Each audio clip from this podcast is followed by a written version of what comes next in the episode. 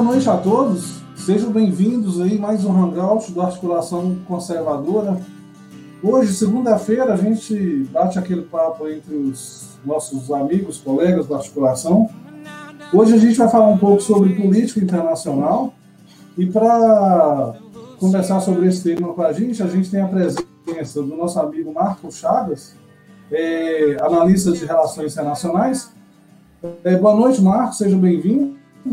Boa noite, Antônio. Boa noite, Diego. Boa noite a todos que estão nos assistindo. Um prazer estar aqui com vocês de novo. Prazer, prazer é nosso. E o nosso amigo Diego Bonilha. Boa noite, Diego. Seja bem-vindo também. Boa noite, Antônio. Tudo bem? Boa noite, Marcos. Tudo bem também? É um prazer também para mim estar aqui novamente com vocês. Tudo ótimo, Diego. O prazer é nosso. Bom, hoje a ideia é a gente falar um pouco sobre é, a questão das eleições americanas, falar um pouco sobre é, o acordo entre Israel e Emirados Árabes. Mas antes de falar sobre isso, a gente queria começar com um assunto aqui. A gente falar um pouco sobre é, uma situação envolvendo aí, ocorrendo o Reino Unido e França, né? Que é a questão do, dos ilegais, né? A presença dos migrantes ilegais lá no, no canal inglês. Então, para falar um pouquinho sobre o, que está acontecendo lá, eu queria começar aqui com o nosso amigo Marcos. Por favor, Marcos, conta para a gente aí o que está ocorrendo de diferente nessa situação aí entre o Reino Unido e a França. Perfeitamente, Antônio. Bom, é... primeira coisa que a gente tem que falar sobre esse assunto é que o canal inglês ali que. Sempre teve historicamente essa disputa entre França e, e Inglaterra, depois Reino Unido, inclusive até pelo nome do canal, né? Porque os britânicos chamam de canal inglês e os franceses chamam Canal de la Manche, que é Canal da Mancha, né? Então, sempre teve por causa dessa proximidade entre os dois países. Então, uma série de regulamentos internacionais foram feitos em relação ao espaço marítimo e etc., mas sempre existe essa disputa. Que, que tem acontecido lá? É, não é segredo para ninguém, eu acho que desde que teve aquela época, é, o começo da crise de refugiados, que depois se transformou na aquela confusão de imigração na Europa, é, a travessia ali no canal entre França e Inglaterra ficou muito intensa e o nível de imigrantes ilegais tentando entrar no Reino Unido aumentou significativamente quando comparado à situação que se tinha antes dessa, dessa, dessa crise de refugiados. É, só que o que, que, o que, que tem acontecido agora?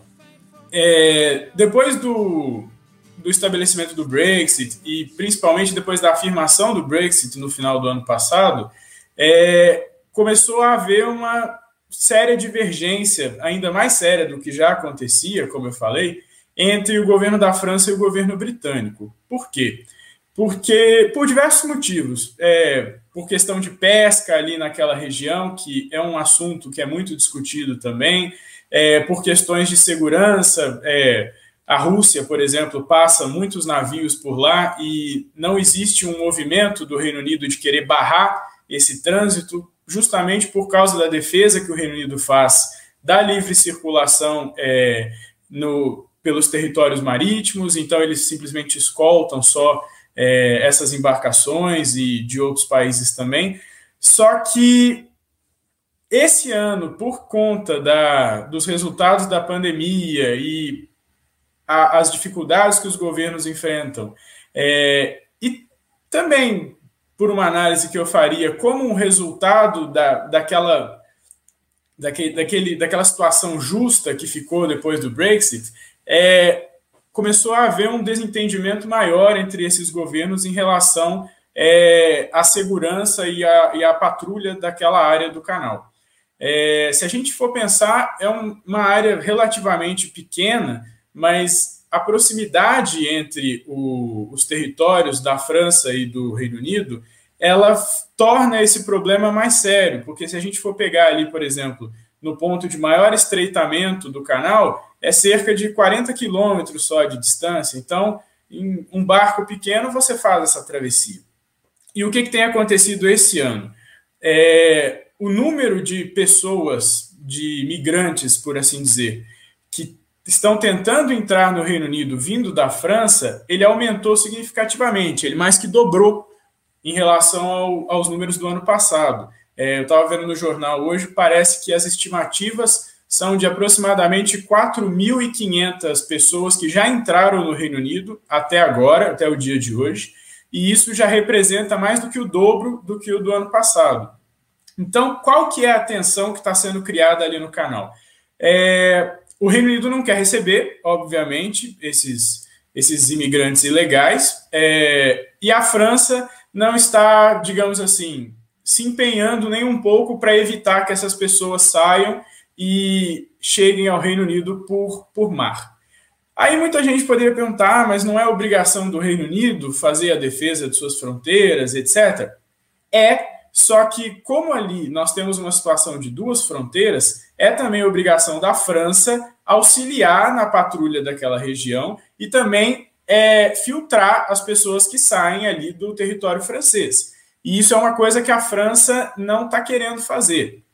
Então, existe hoje uma disputa muito significativa entre os dois governos por, por essa questão, e também porque o Reino Unido ele não quer receber, mas ao mesmo tempo que ele não quer, quando as pessoas chegam na, na costa britânica, eles são obrigados a lidar com essas pessoas. Não pode simplesmente, ah, volta para o barco e volta para a França. Não funciona dessa forma. Eles têm que acolher, depois tem que fazer análise do pedido de asilo ou qualquer coisa que seja que eles estejam pedindo, tem que alocar essas pessoas em alguns lugares. E isso se tornou um tópico de discussão entre a sociedade britânica nos, nas últimas semanas, porque até pouco tempo isso não era muito noticiado, não se sabia muito dessas entradas, ficava mais por estatística do governo. Só que algumas pessoas, principalmente aquelas muito engajadas com o movimento do Brexit, é, como Nigel Farage, por exemplo, eles começaram a fazer um trabalho investigativo. O Nigel Farage, se vocês olharem na, nas redes sociais dele, ele posta todo dia, o dia inteiro sobre isso. Ele tem feito uma espécie de tour pela costa britânica e tem gravado, filmado tudo que tem acontecido. Até em barco no canal ele já foi, para poder mostrar é, essa chegada de, desses imigrantes ilegais, quem são, o que está acontecendo, onde eles estão ficando. E isso gerou uma situação de desconforto no governo britânico, porque isso saiu na mídia, continua saindo, e a situação está cada vez mais complicada. É, como lidar com essas pessoas, se vai impedir que elas cheguem ao Reino Unido, como que você vai fazer isso? E nesse ponto, o a participação do governo da França é essencial, porque na outra ponta da, da fronteira está a França. Então, se a França não ajuda nessa, nessa operação de segurança, nesse patrulhamento, fica muito mais difícil, fica muito mais caro para o Reino Unido e também tem um limite até onde as forças britânicas podem ir sem invadir território francês, por exemplo. Então, é uma situação muito complicada. E o que, que tem acontecido, pelo menos até o momento? A França não tem é, feito nenhum esforço muito significativo é, para coibir essa passagem de, de imigrantes ilegais para o Reino Unido. Então, ali naquela região da Normandia, na região de Calais, principalmente, muitos desses, de, dessas pessoas estão entrando em botes, motorizados ou não, e estão indo pelo canal até chegar no Reino Unido. E a Marinha Francesa não tem feito nada é, o Nigel Farage até denunciou em um dos documentários desse tipo que eu falei que ele fez. É, ele estava mostrando, ele estava lá no, no canal com em um barco de reportagem, etc. E ele estava mostrando que o, alguns navios da Marinha Francesa estavam, inclusive, escoltando é, esses barcos com refugiados para o território britânico. Ou seja, eles estão se livrando do problema e deixando eles chegarem em águas britânicas para poder ser problema dos britânicos. Oi, Antônio. É que você está falando aí, eu lembrei, esse, é, o problema, de certa forma, ele é antigo, né? não é um problema recente. Eu lembro que tinha muito problema também uhum. pelo túnel, né? É, muitos migrantes tentavam entrar pelo túnel, escondido em, em, em caminhões, né? E a França era criticada porque ou ela não fazia muita força nessas fiscalizações, ou quando ela encontrava os migrantes, ela só tirava, por exemplo, os caras dos caminhões e deixava eles à vontade para poder tentar entrar novamente. Né? Isso, isso. É, a posição é... da França não mudou muito, né?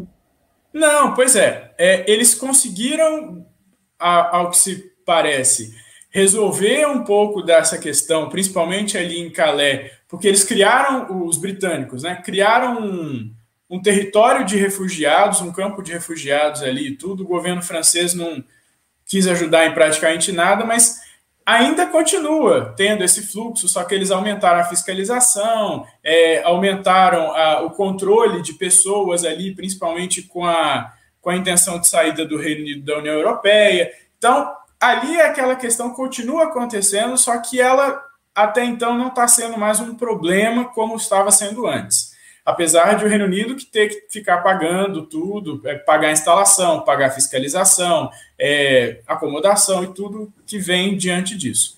É, um ponto que melhorou essa questão por terra também ali no túnel é porque saindo da União Europeia, o Reino Unido não passa mais a ser vinculado a uma série de decisões da União Europeia em relação à crise de refugiados, como por exemplo aquelas cotas que eles fizeram de que distribuíram entre os países da União Europeia para acolher um certo número de refugiados e etc. É, ainda é assunto de discussão nesse pós-saída do Reino Unido, mas deixa de existir essa obrigação. Agora, esse ano, valendo-se também da fragilidade dos governos por causa da pandemia e, e outras situações, esse fluxo por, por mar aumentou muito. É, o número de traficantes de pessoas também fazendo, proporcionando essa travessia para imigrantes, é, migrantes que estavam lá na, na França ou que tinham desejo de sair da França por algum motivo, aumentou. É, e é uma situação muito complexa, porque o Nigel Farage estava denunciando, como eu estou falando, é, o governo britânico não sabe muito bem o que fazer com essas pessoas, porque não, você não pode simplesmente mandar de volta. É, em termos de legislação internacional, não haveria problema de se devolver essas pessoas para a França, porque é, você só não pode fazer o retorno de uma pessoa considerada refugiada para o país onde ela está em risco, entendeu? Para o país de onde ela vem pedindo refúgio é, não há problema de você alocar para outro território. Só que aí a França se recusa a receber de volta. Então fica essa briga de joga para um lado, joga para o outro do canal, que ninguém quer. Aí, como resultado, a gente tem uma série de absurdos. Por exemplo, é, eles flagar, flagraram é, na, nas cidades costeiras britânicas ali, agora durante a quarentena, o governo britânico alocando diversos desses migrantes, por assim dizer, é, em hotéis quatro estrelas e pousadas, etc., que não estavam funcionando por causa do coronavírus, ou estavam com funcionamento bastante reduzido. E isso é um custo enorme, porque o governo britânico tem que arcar com isso. Eles já fizeram estimativas, inclusive, dos gastos desse ano, na casa do, dos bilhões de, das bilhões de libras, 2 bilhões de libras, coisa do tipo. Então é uma coisa que, uma situação que está ficando séria e que a França, até o momento, não está querendo participar muito. Então, o que acontece agora é que os dois governos estão trocando alfinetadas, é, inclusive a secretária do interior do Reino Unido, é, ontem ou hoje, se não me engano, ela chegou a insinuar que alguns de, desses é, migrantes estavam saindo da França porque consideravam a França um país muito racista e o governo francês não gostou nada disso, porque disse que o governo britânico estava causando problemas com jogos de palavras é, contra o governo francês. E fica essa situação. Essa semana mesmo, o governo francês disse que ele poderia até ajudar na fiscalização do canal e tudo, mas que ele queria que o governo britânico pagasse por isso, é, não sei quantas milhões de libras, acho que 30 milhões de libras para começar ali. Então, fica essa situação e a França querendo a todo momento tirar a sua responsabilidade, que existe sim, com certeza, é, sobre essa situação, mas que ela quer que o Reino Unido pague sozinha, especialmente agora que o Reino Unido saiu da União Europeia, né? Então fica esse sentimento de ah, o problema é deles agora, eles que resolvam.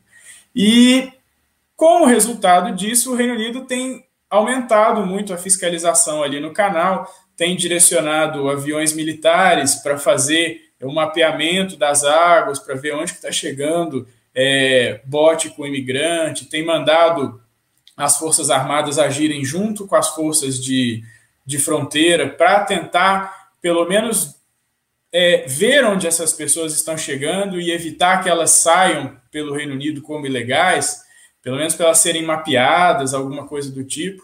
Só que aí tem toda a questão também do coronavírus, porque o Reino Unido impôs quarentena a vários países, a França é um deles, e essas pessoas até o momento estão entrando e estão ficando em regiões do Reino Unido, o que não era para acontecer. Então, dentro do parlamento está tendo uma discussão muito interessante sobre isso, e tem membros do parlamento que estão, inclusive, falando: ah, coloca essas pessoas em cruzeiros na, ao longo do canal, em, em, barcos e navios, até saber se eles têm algum risco de contaminação ou não. E só que isso impõe uma série de outros custos, né, logística etc. Então, fica uma situação muito complicada. Para resumir, é essa a grande disputa que está tendo ali no canal. São esses os, é, os problemas que o Reino Unido está tendo que lidar nesse momento. E, pelo que parece, o governo francês não, não indica que vai colaborar muito. Eles até fizeram uma declaração que estão dispostos a, a estabelecer uma série de protocolos para trabalho em conjunto com as forças britânicas, mas é mais um, uma coisa vaga, uma promessa vaga que não tem muita definição de responsabilidades, é simplesmente um, uma espécie de satisfação para o Reino Unido e para a população britânica que tem questionado. Nas próximas semanas, esse assunto deve se desenvolver mais, porque pessoas como Nigel Farage, por exemplo, estão pegando pesado, inclusive em relação ao governo britânico, cobrando um posicionamento mais efetivo, é, cobrando ações concretas para que se possa lidar com essa situação, mas a gente tem que ver como que isso vai se desenvolver, se a França em algum momento vai assumir mais responsabilidades de fato, ou se isso tudo vai ficar para o Reino Unido, porque até o momento o Reino Unido que tem arcado com todos esses custos, essa logística, e já acionou as Forças Armadas para poder agir junto com a Polícia de Fronteira e tentar, pelo menos, é, mapear esses acessos da costa francesa para a costa britânica, para que não, não saia de controle essa situação. Mas eu acho que era isso. O, o professor Isaías, um abraço para ele, ele está comentando aqui, né, a imigração é uma forma de controle social. É, essa questão entre os europeus sempre foi uma questão muito sensível, né? Mas eu fiquei com uma curiosidade aqui. Por que, que o destino final desses caras não está sendo a França? Por que, que eles querem chegar é, no Reino Unido? Pois é, é o que, que acontece? É, se a gente vai olhar, por exemplo, é, não só na França, mas em outras regiões da Europa, por exemplo, na Itália, é, essa questão de refugiados ou migrantes, ou seja lá o que forem, é, a gente percebe que muitos deles não querem ficar em alguns lugares.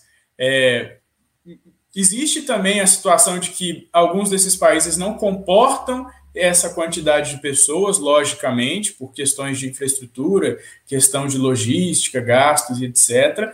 Mas existe também, é, e isso é notório no meio internacional, é uma preferência desses migrantes por certos locais. Então, por exemplo, é, migrantes que vêm da Somália ou então vêm da própria Síria e chegam na Itália, por exemplo, eles não querem ficar onde eles são alocados, eles querem um, um destino específico, seja lá por qual motivo seja. É, tem casos, por exemplo, é, de refugiados que foram alocados para o Brasil, por exemplo, e que aqui eles não estão satisfeitos, eles querem de toda forma chegar na Alemanha, por exemplo, para ficar morando na Alemanha.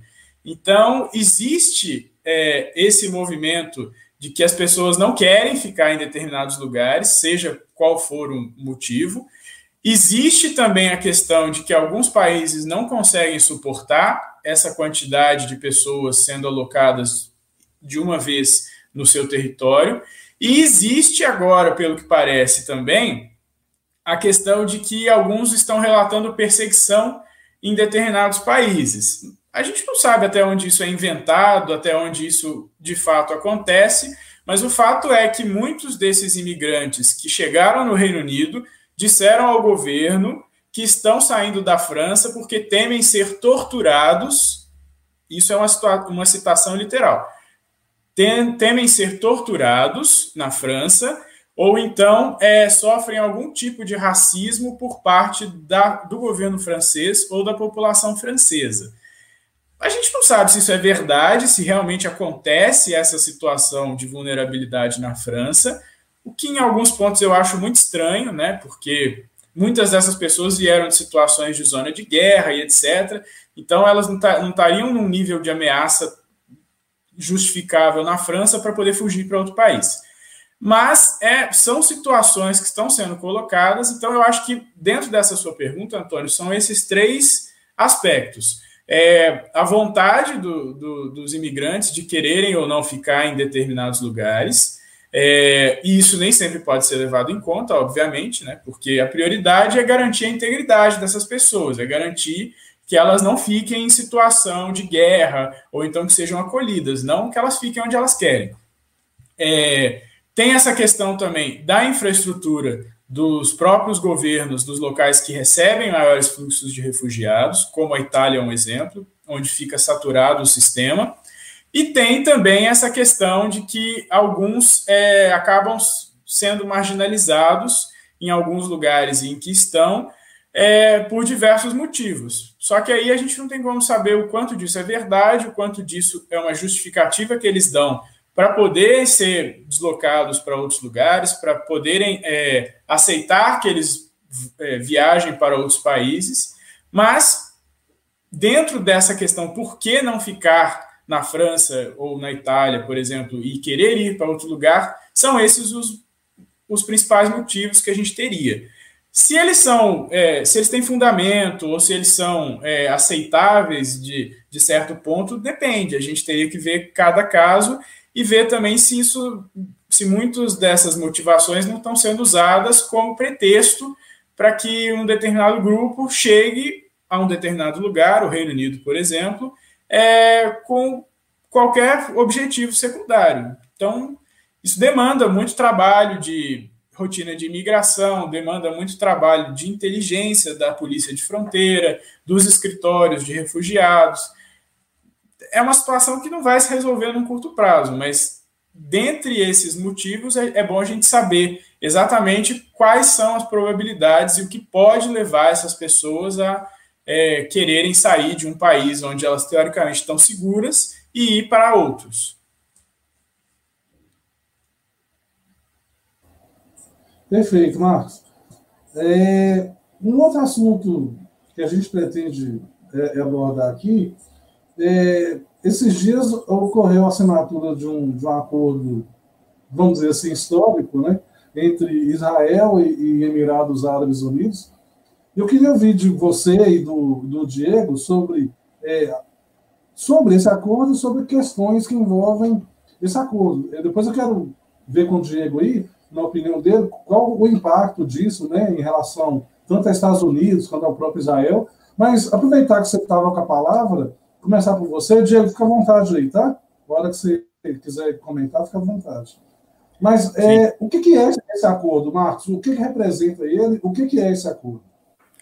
Só fazer uma correção, Antônio. Ele ainda não foi assinado, ele foi divulgado, é, mas parece que a assinatura dele está programada para o início de setembro em Washington. É, mas já foi divulgado, já se sabe o teor desse acordo. É, não se sabe ainda detalhes muito específicos do que foi acordado e etc., mas já, já foi divulgado. O Trump, inclusive, divulgou em uma declaração que ele fez é, algumas, é, algumas é, situações é, envolvendo esse acordo, algumas questões que estão previstas nesse acordo. Então, vamos tentar dizer de uma certa forma, é, primeiro de uma forma mais simples, o que, que é esse acordo. É, para a gente entender, a gente tem que lembrar primeiro a situação de Israel ali no Oriente Médio.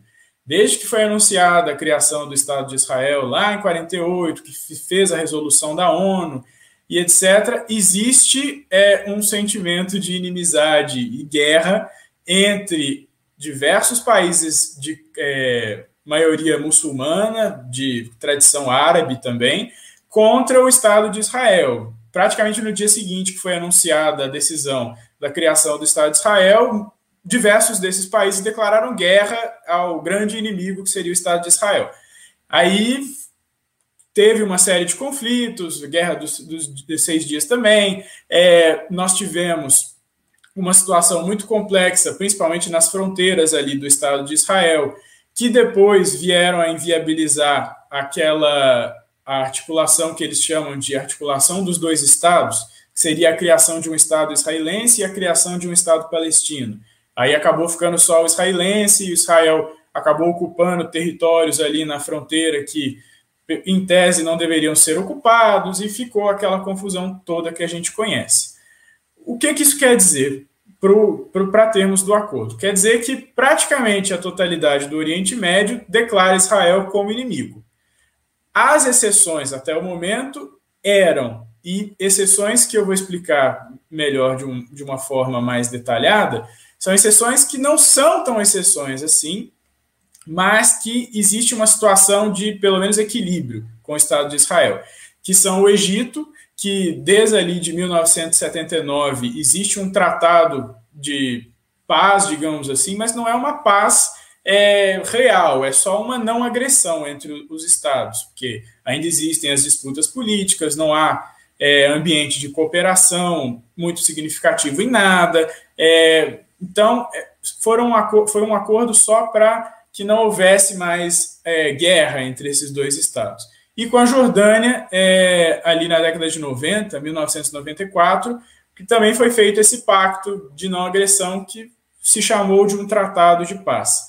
É, mas tirando esses dois estados, todos os outros sempre declararam Israel como inimigo e lançaram ataques. A, o próprio, a própria autoridade palestina dentro do movimento palestino realizou ataques, grupos terroristas, como o Hamas, por exemplo, o Hezbollah.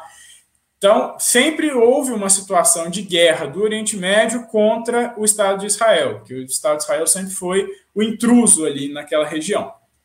E aí daí derivam todas aquelas questões que a gente já conhece amplamente da, da guerra entre Israel e Palestina, a questão da faixa de Gaza, é, as disputas ali na Cisjordânia, que Israel ao tempo todo está tentando ocupar territórios ali, ou para fazer zonas que a gente chama de zonas tampão, que são para são locais onde Israel estabelece uma soberania e que são atacados para que não se ataque diretamente o território israelense.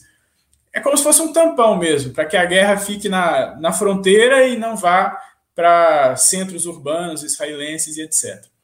E também assentamentos estratégicos que Israel sempre vem fazendo com essa, é, com essa justificativa de segurança. Esse acordo ele muda um pouco essa situação por dois motivos. Primeiro, porque ele traz é, esse terceiro país do mundo árabe a uma proximidade mais específica com, com Israel, a uma situação de não agressão, mas porque ele também ele propõe uma série de coisas que não existiam em outros acordos. Uma série de questões que naqueles dois acordos, por exemplo, de, é, do, de Israel com a Jordânia e com o Egito não tinha, em termos de cooperação, por exemplo. Então, é, o, Trump mesmo anunciou isso quando ele estava falando do acordo. É, esse tratado ele não é simplesmente para uma situação de não agressão entre os dois países. Ele estabelece uma série de, de relações que antes não eram oficialmente estabelecidas, em termos diplomáticos, é, cooperação em áreas como turismo, educação, saúde, é, economia, segurança também. Então, ele, tem, ele carrega em si uma promessa de uma paz mais real do que esses outros que existiam até então, e ele traz Israel para dentro do jogo do Oriente Médio por uma ótica diferente que não se tratava antes com nenhum país árabe ou de maioria muçulmana, que é uma ótica em que há o reconhecimento de Israel como pertencente àquela região e o reconhecimento de que aquele país é fundamental para a estabilidade na região e também para que haja uma, um, uma boa cooperação entre aqueles países. Isso, obviamente, causa uma série de, de repercussões, tanto positivas quanto negativas. A gente vai falar mais adiante também, mas a grande questão que até o momento está sendo um ponto é, de atrito nesse acordo é a questão do Irã, porque o Irã não admite que esse acordo seja firmado, ele considera os Emirados Árabes Unidos como traidores por fazerem essa, essa movimentação em relação a Israel. É... Oi. É, além da questão dessa liderança do mundo árabe, né? É, ainda tem a questão de entre Irã e Emirados. Na verdade, a disputa ali é entre Irã e Arábia Saudita, né? Mas em relação aos Emirados, os Emirados são de maioria sunita e o Irã xiita. Tem, tem isso. E né? não só sunita e xiita, né? Eles se subdividem em muitos grupos. É, em alguns lugares eles se chamam até de facções. É, porque tem um grupo sunita que tem uma determinada particularidade, tem um grupo xiita que tem uma determinada particularidade. Então eles vão se fragmentando e também em outras, é, em outros conjuntos étnicos que não necessariamente o xiita ou o sunita, mas que vão se ramificando e cada um tem uma reivindicação diferente, cada um tem uma, é, um posicionamento diferente em relação é, aos vizinhos ou em relação à administração de determinadas regiões. Então fica muito complexo. Agora, até o momento, o, o Irã sempre é, assumiu uma posição assim é, de liderança naquela frente do mundo é, muçulmano contra o Ocidente, contra Israel. E a, o, o, com esse movimento dos Emirados Árabes é, de estenderem a mão, digamos assim, para o Estado de Israel, com suas limitações, lógico, que a gente vai falar um pouquinho mais para frente, eu vou explicar é, quais são as condições dessa aproximação e etc. É, mas todo esse movimento faz com que o Irã tenha a influência ali na região diminuída. E pelo fato dos Emirados Árabes estarem se aproximando de Israel, reconhecendo o país como participante da região, e pelo, pela própria rede de alianças dos Emirados Árabes e de Israel, é, você tem um, um aumento é, da influência ocidental ali na região do Oriente Médio. E isso deixa o Irã extremamente incomodado e perplexo, porque isso também pode ter é, reflexos significativos naquela questão toda do Irã com o programa nuclear. É, porque é mais uma, uma rede que o Irã está perdendo ali, mais um possível aliado que o Irã é, não vai conseguir com, com certa facilidade mais para suas reivindicações na região, e isso é um problema, porque os outros atores que estão envolvidos ali junto com o Irã, é, eles acabam perdendo também, um, um, um, em, lógico que em termos relativos, é, a influência que eles têm ali, a capacidade que eles têm de, de gerenciar a região, porque agora Israel está tendo um protagonismo maior e, de uma forma inédita, ele está iniciando um movimento de cooperação, não só de não agressão, como existia com aqueles dois outros países, mas um movimento de cooperação, um movimento, um, um tratado que carrega é, ali um, um embrião de, de prosperidade que pode ser desenvolvido no Oriente Médio com a participação de Israel, com o reconhecimento de Israel naquela região.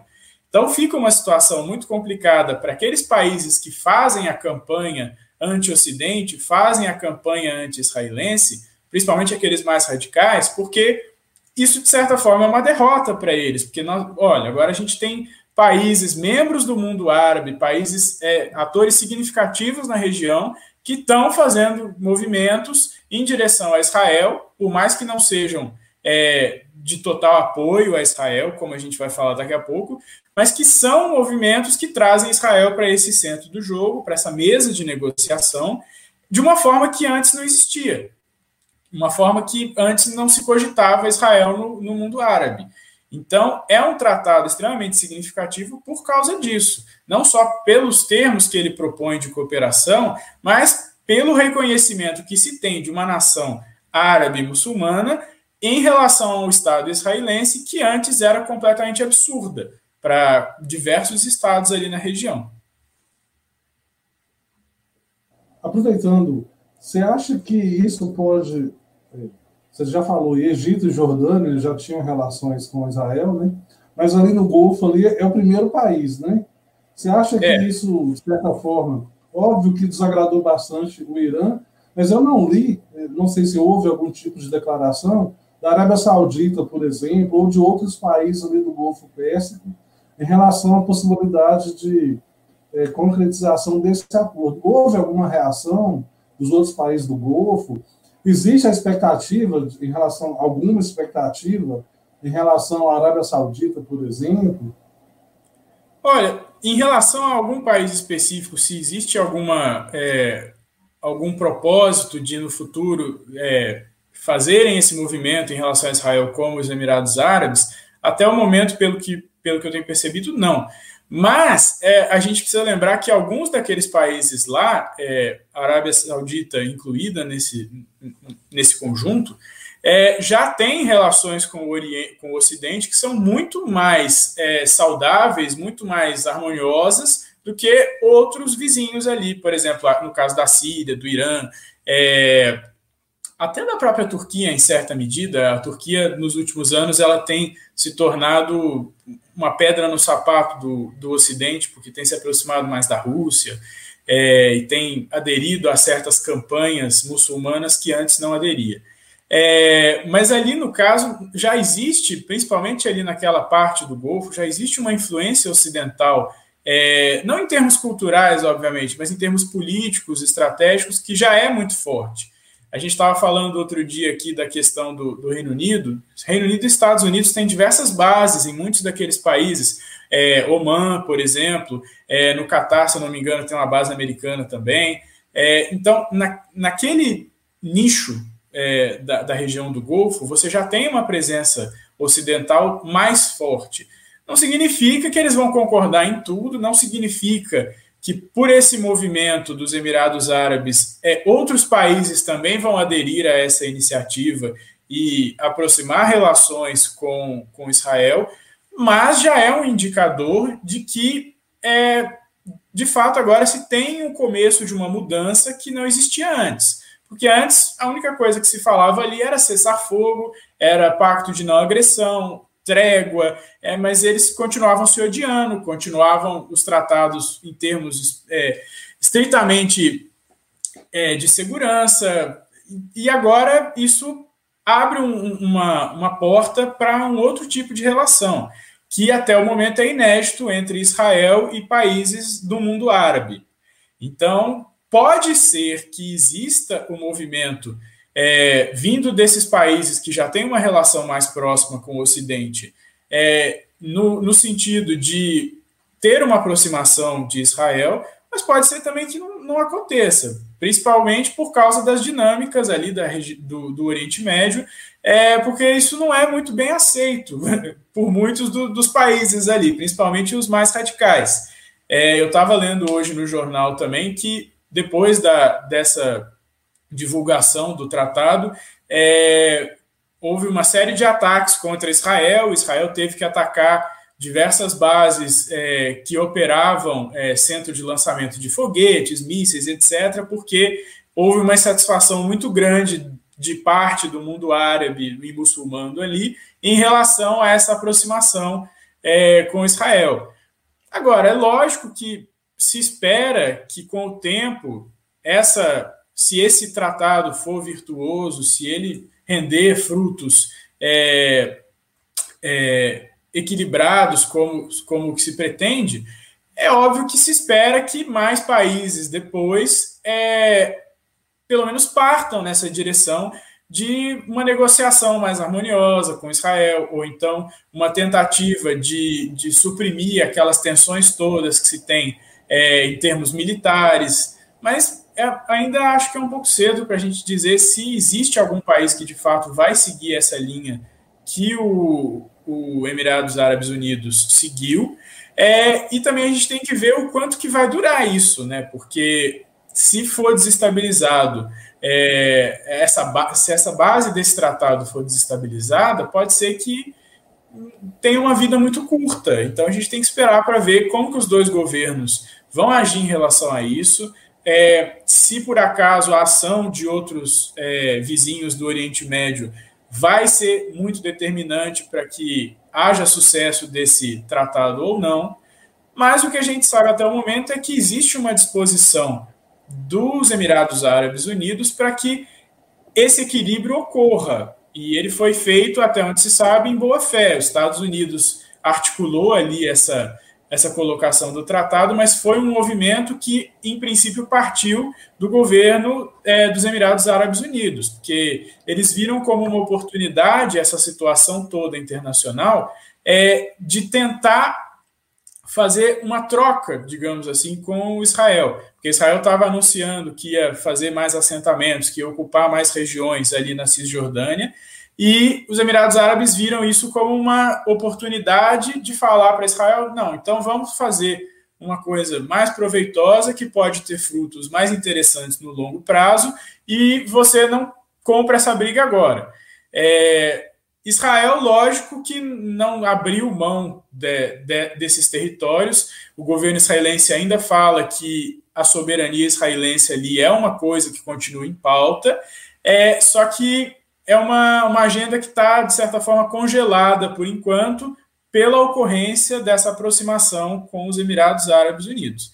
Então a gente tem que ver como que isso vai ser desenvolvido e também tem que ver qual vai ser esse nível de cooperação entre os dois países, porque, como eu falei, o tratado pressupõe uma série de áreas de cooperação é, no turismo, em termos de segurança, saúde, educação, é, área cultural também, pesquisa científica, mas tem que ver uma coisa é isso no papel, outra coisa é como que isso vai ser desenvolvido.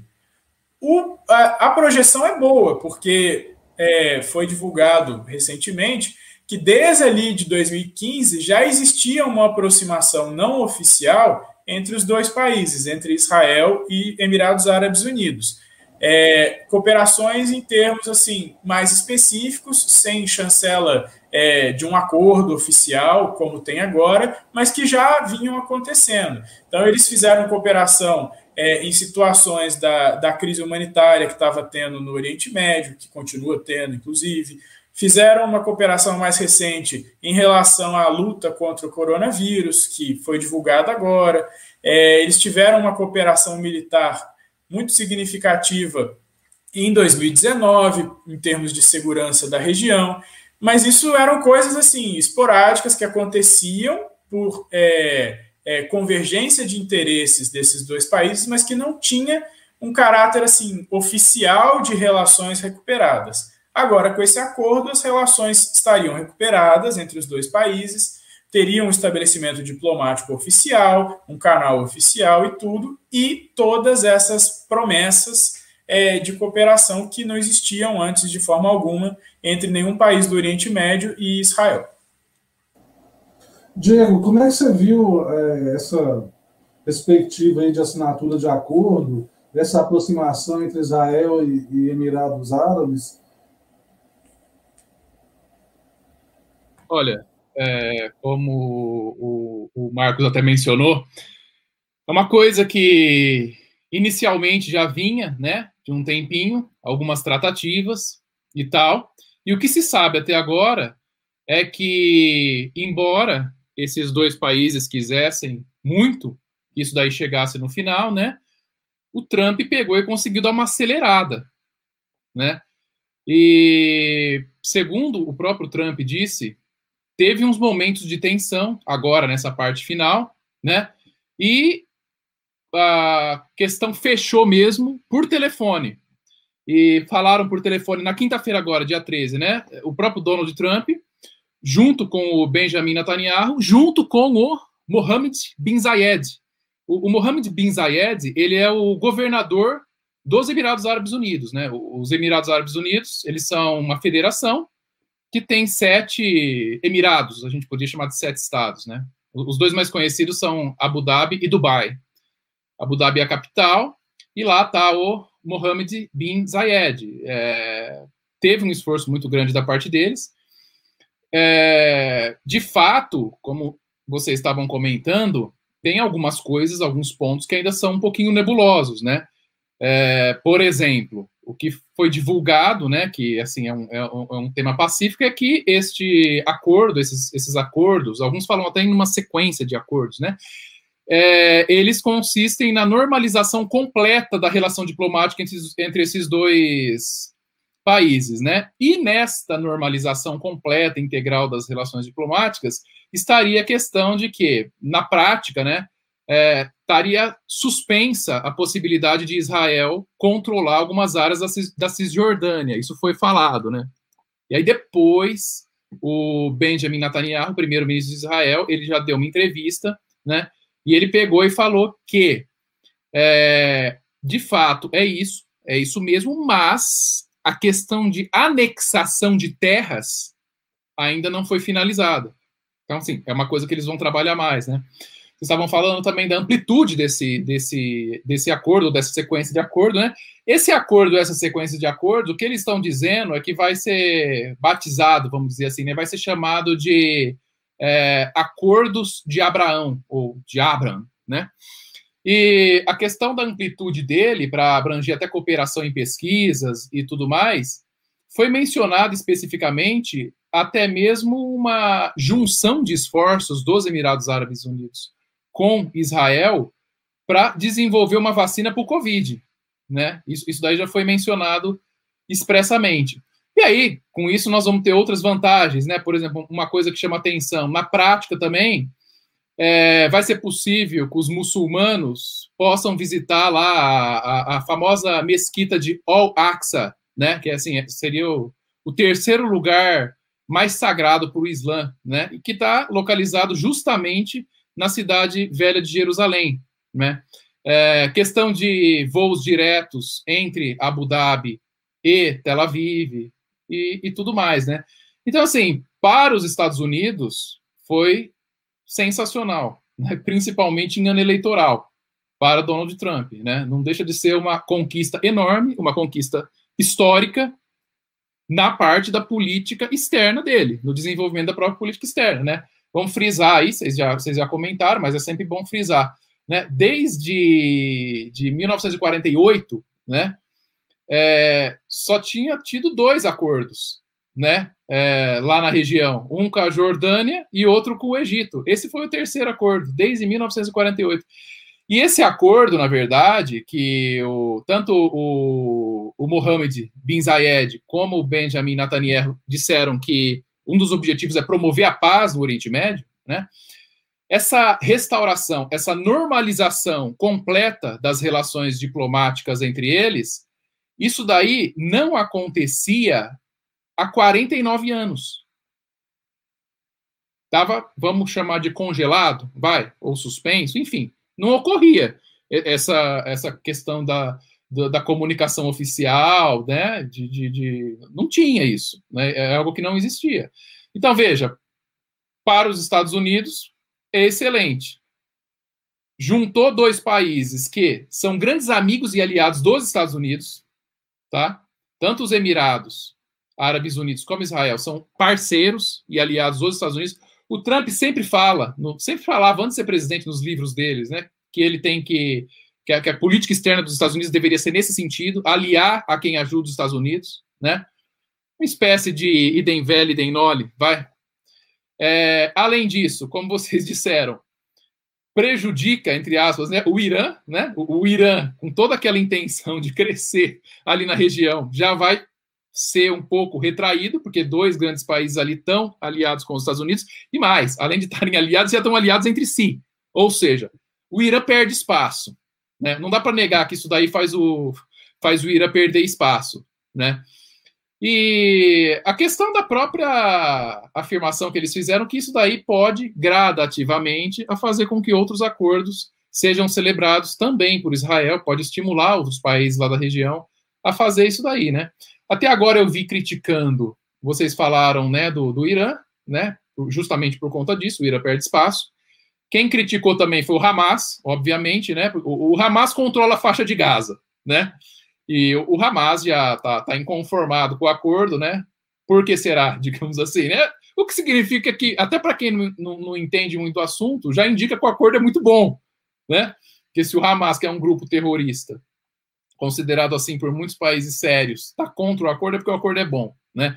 Então, o Hamas foi contra, o Irã foi contra e também foi contra a Turquia, né? É, o, o, Erdogan lá, né, o, é o presidente, ele até ameaçou cortar a relação diplomática com os Emirados, alegando isso daí que vocês falaram, né, que o, os Emirados, a, a, a, ao se predisporem a celebrar esse acordo, traíram a causa palestina. É, é a expressão que eles mais usam. Né? E, e isso daí está previsto para Washington, né? O, o, Marcos falou. Provavelmente isso daí, esse acordo, ou essa sequência de acordos, enfim, né? Vai ser assinado dentro da própria Casa Branca, né? Só, só aproveitando aqui, quem gosta do assunto, né? De, de se aprofundar, principalmente na questão cultural, tem, tem vários livros, né? Eu, eu ia recomendar, mas assim, tem, tem muitos livros a respeito. Então, assim, depende muito do enfoque que você quer dar, né? São N possibilidades de enfoque. Mas um livro mais geral, assim, né? Para quem quer começar ou já tem uma noção boa, é esse aqui, ó. Esse livro aqui, ele é bem interessante.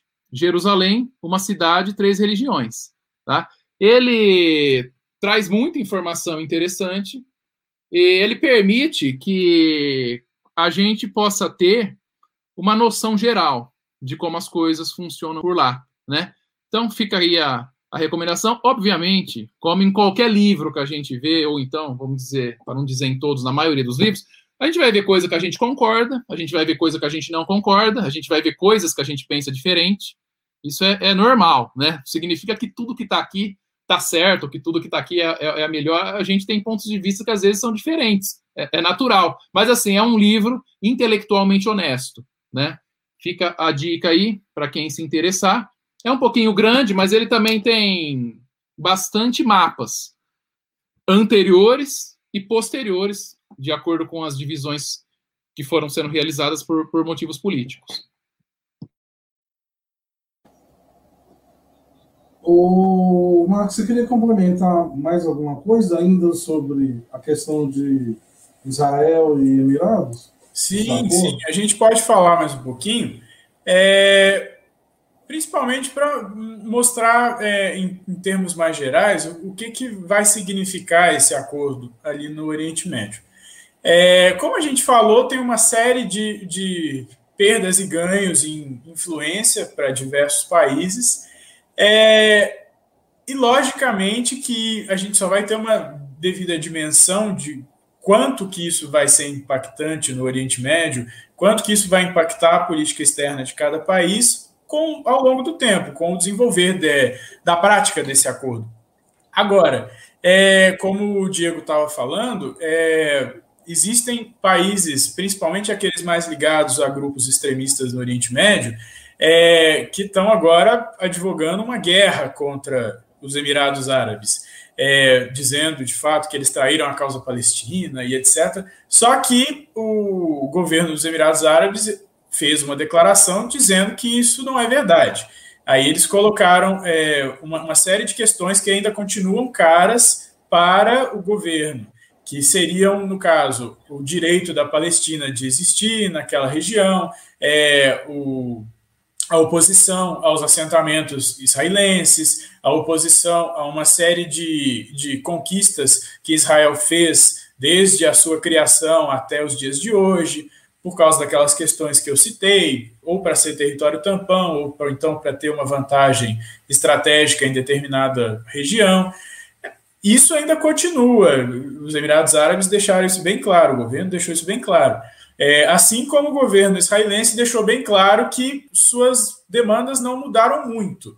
O, o que esse tratado traz é, de diferente, além dessa questão de cooperação e desse restabelecimento de, de relações entre os dois países, o que até agora no Oriente Médio era, de certa forma, inédito, é que existe a esperança de que com essa aproximação, com essa essa posição de Israel, que de fato foi uma mudança significativa, se a gente for pensar, por exemplo, nas declarações do Benjamin Netanyahu no começo do ano, foi uma mudança muito expressiva, pelo menos no curto, médio prazo. Ele se comprometeu a não é, avançar com esse propósito de anexações e etc.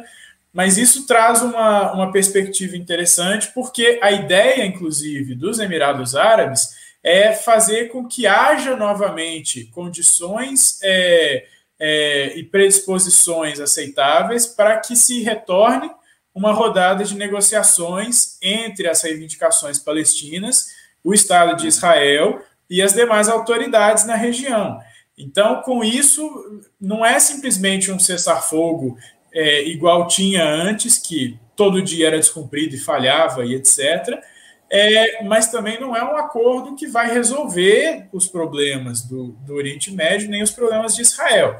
É um acordo que pretende ser uma espécie de porta de entrada para que essas discussões sejam levadas mais adiante, para que seja desenvolvida uma relação de cooperação e especialmente de confiança entre um, um, membro do mundo árabe e Israel, que antes não existia, como a gente falou, e para que é, se crie uma situação no Oriente Médio em que essa cooperação entre um país do mundo árabe muçulmano e Israel ela seja desenvolvida até para mostrar para outros países que hoje em dia têm um receio absurdo de Israel é, que é possível ter uma convivência estável e com uma mínima harmonia com o Estado de Israel sem que se precise aniquilar esse Estado, que é até então a posição de muitos membros ali do Oriente Médio, que falam inclusive na ONU, que o objetivo em termos de política externa é aniquilar o Estado de Israel, é que o Estado de Israel não exista,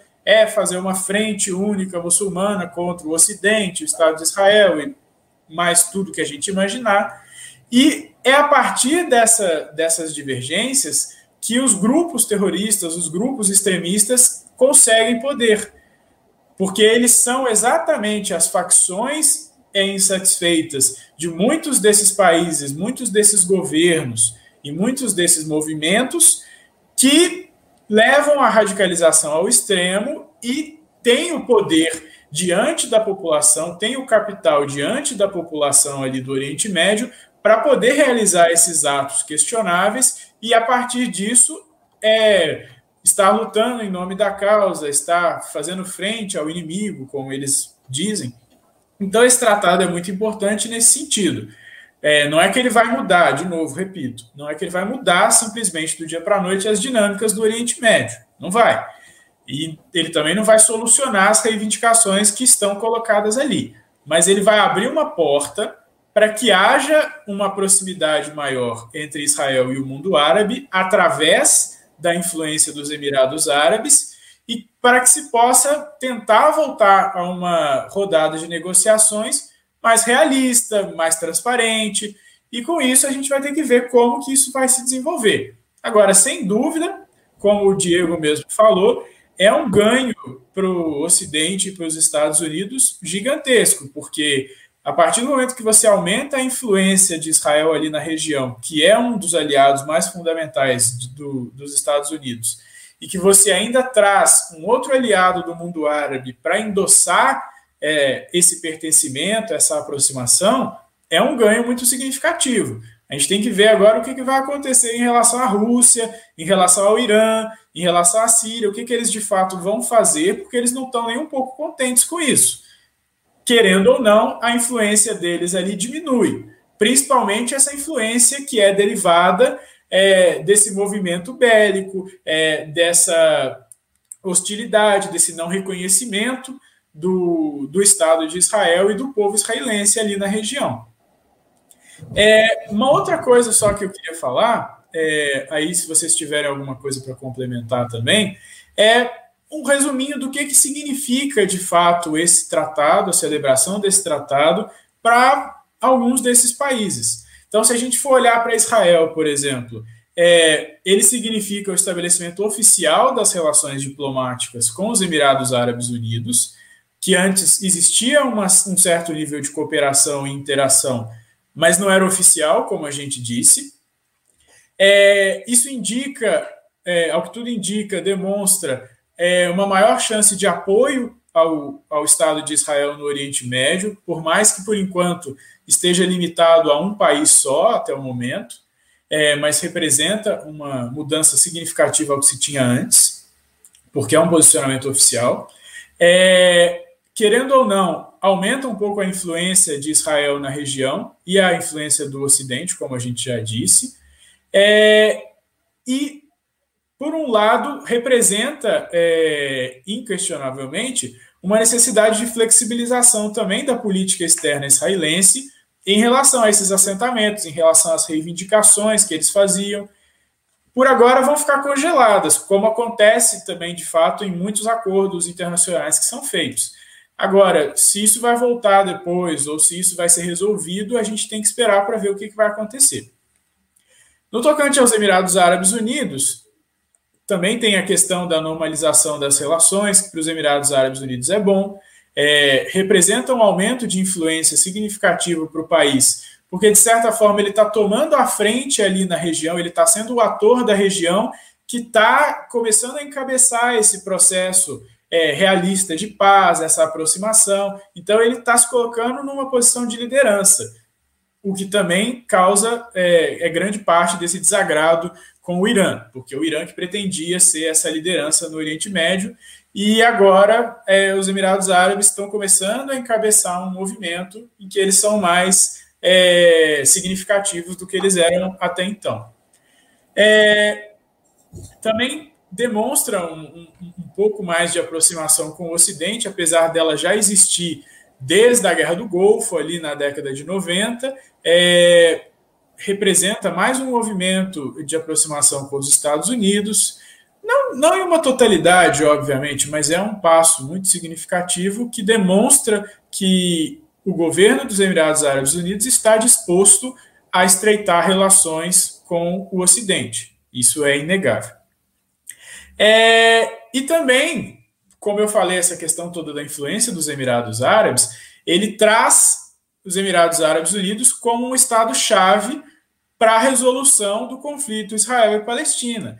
Então, se esse acordo é celebrado e ele se desenvolve de uma forma saudável, de uma forma esperada, os Emirados Árabes se tornam um dos atores centrais para que seja resolvida a situação Israel e Palestina.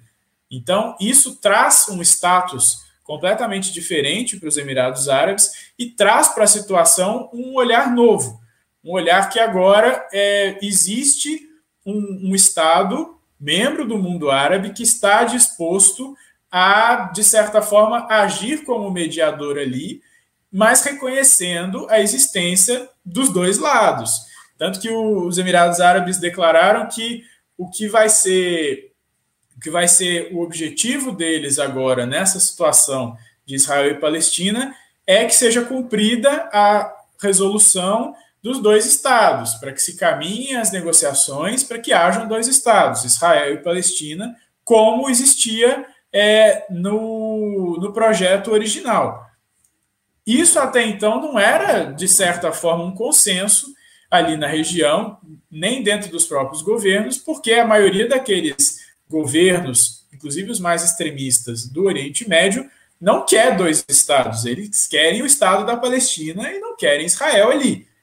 Então, já demonstra uma aproximação maior de, um, de uma perspectiva de paz que até então era bastante remota, porque ficava sempre naquela questão de trégua, faixa de Gaza, aí o grupo terrorista lança um ataque contra Israel, os governos falam que não apoiam, mas também não condenam, e fica aquela confusão toda. Agora já é uma situação diferente. Para o Irã, a gente já falou, eu não vou nem é, me colocar muito nesse termo, porque a gente já comentou muito sobre isso, mas representa um desafio para a política externa do Irã e para a política doméstica também, porque o Ocidente e o Irã nunca tiveram nenhum tipo de convergência, desde a Revolução Iraniana, pelo menos, no sentido de um projeto para o Oriente Médio e um projeto para a distribuição de poder ali naquela região. É, o Irã sempre tenta é, se colocar contrário ao Ocidente, mesmo com aquele acordo que estava sendo desenvolvido na época do Barack Obama é, em relação ao programa nuclear do Irã. Existia, obviamente, má fé do governo iraniano em relação àquele acordo, tanto que o Trump rompeu com essa tendência. A gente tem que ver agora como que isso vai se desenvolver, mas obviamente é, vai causar problema ainda a relação do Irã com a existência desse acordo. A gente não sabe em que dimensão, é, se outros atores vão de fato aderir a essa briga com um membro da, do, dos países árabes, mas o fato é que é esse incômodo e essa diminuição de influência causam uma situação de conflito. O quanto vai ser é, extremada ou não essa posição, a gente não sabe. Tem que esperar para ver. E por último, a questão dos Estados Unidos, que o Diego já falou bastante, inclusive de uma forma muito completa, mas que a gente vale é, reforçar aqui, representa, mesmo que indiretamente, um aumento de influência dos Estados Unidos ali na região. Então a Rússia, por exemplo, não está nada contente com isso. É, além dessa questão de influência também, a gente tem um melhor posicionamento do, dos Estados Unidos e do Ocidente ali, na, principalmente na região do Golfo, porque, é, querendo ou não, essa aproximação ela traz consigo uma série de outras questões e uma série de promessas, como essas que a gente já colocou aqui, que envolvem o futuro das relações Estados Unidos, Reino Unido e Oriente Médio. Então, essa questão das bases, por exemplo, é muito importante, ela é uma questão que tende a ser ampliada no futuro, se as relações continuarem assim. É uma rede de segurança entre esses países para que haja um enfrentamento de ameaças comum ali na região pode ser desenvolvido também, em maior ou menor grau.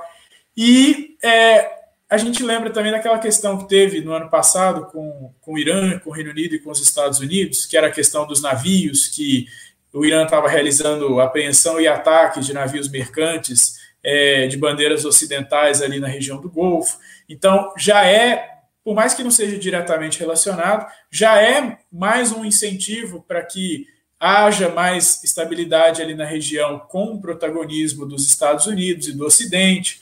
Então, são coisas que a gente tem que ver ao longo do tempo como vão ser desenvolvidas, se de fato essas promessas de cooperação entre Israel e os Emirados Árabes, ela vai ter frutos significativos, mas é o que tudo indica, é um bom começo. E, consequentemente, pode é, moldar e mudar completamente toda a dinâmica de negociação para os tratados entre Palestina e Israel. Era isso que eu tinha para completar. Ok. Ô, ô, Diego, eu vou aproveitar aqui, mandar um abraço para Simone, né, que está fazendo falta aqui. Mas ela está aqui no, no, no, chat participando. E eu vou transferir a pergunta aqui. O, o, Marcos, de certa forma, falou em relação aos Estados Unidos, mas a pergunta dela é especificamente assim, para o legado da administração, do governo Trump, qual que é o impacto desse acordo? Como você vê isso? O impacto para o governo Trump é extremamente positivo, principalmente na parte de política internacional, né? É, para os Estados Unidos isso é muito bom, por quê? Porque inimigos dele, ou pessoas, ou então líderes, ou então países com os quais eles, os Estados Unidos, têm alguma reticência, são enfraquecidos. Então, qual o legado nessa parte da política internacional do governo Trump com esses acordos. Enfraquece o Hamas, que é um grupo terrorista, enfraquece o Irã na região, né, que é inimigo dos Estados Unidos, já faz a Rússia perder um pouquinho de, de, dessa influência que ela tem lá perto, né, vamos dizer assim, lá naquilo que seria a área dela. E os Estados Unidos ficam fortes por eles terem mediado esse acordo.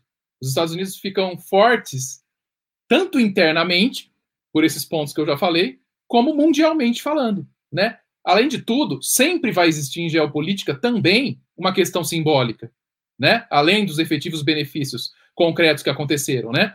Então, veja, é muito interessante para os Estados Unidos, e aí fica como um legado do Trump, ele ter feito dois grandes amigos dele, que estão do outro lado do globo, também se aliarem entre si. Né? Dois parceiros fortes dele, dos Estados Unidos, que estavam do outro lado do globo, se aliaram entre si, né? Por via oblíqua, indiretamente, isso também fortalece ele. E essa for esse fortalecimento ele é ainda maior, por quê? foi ele que fez a, a, a, intermediação final, foi ele que chegou lá aos 45, isso estava, a gente falou, tá, tá, tá, se arrastando aí mais ou menos desde 2015, mas aí foi ele lá que foi lá e, e fechou, né? E aí, obviamente, o, o Trump vai capitalizar em cima disso daí. O, o, o, o, Trump já é conhecido por ter, escrito, por ter escrito lá o The Art of the Deal, né? Acho que eu até tenho ele aqui. O, o mestre da negociação. Donald Trump é a arte da negociação, né? O, o Trump já é conhecido como seu mestre da negociação. Pois bem, aí ele vai lá e faz uma intermediação que consiste nesse tipo de acordo entre dois países que estavam com relações cortadas há 49 anos. Então, realmente é um legado muito grande. Perfeito. Aproveitando que a gente está falando aqui do, do, do, Trump, falar sobre um pouco sobre as eleições é, americanas. O, o, o Diego, é, como que você está vendo aí em relação às eleições? Vamos começar aqui pela escolha da, da vice do, do, do Biden, né? É, como, que você, como que você viu a escolha da. Esqueci o nome dela? É a Kamala Harris. Isso. Kamala Isso. Harris. Então, bom, hoje, aliás, bem hoje mesmo, é, começou a Convenção Nacional Democrata. Essa convenção, ela marca o término das primárias, né? Que a, a, as primárias elas acontecem para que cada partido escolha quem que vai ser o seu representante na disputa da eleição de final de ano. Então, assim, as primárias ou prévias, cálculos, terminaram e hoje começou essa convenção nacional democrata que dura aí alguns poucos dias. Essa convenção, ela vai servir justamente para que o Partido Democrata oficialize a indicação de Joe Biden como candidato oficial do partido para concorrer com o Trump na eleição de 3 de novembro, juntamente com a Kamala Harris, que foi nomeada vice pelo próprio Biden, né? Semana passada, semana retrasada, deve ter uns 10 dias aí. Então, é isso que está acontecendo hoje, agora lá, né? Nesse momento. Convenção que dura alguns dias, é, festividades, vários eventos e tal. Quem é Kamala Harris? Quem é ela, né? Bom, Kamala Harris é senadora pela Califórnia, é ex-procuradora-geral da Califórnia. Ela tinha até anunciado que ela ia tentar concorrer à presidência dos Estados Unidos, né?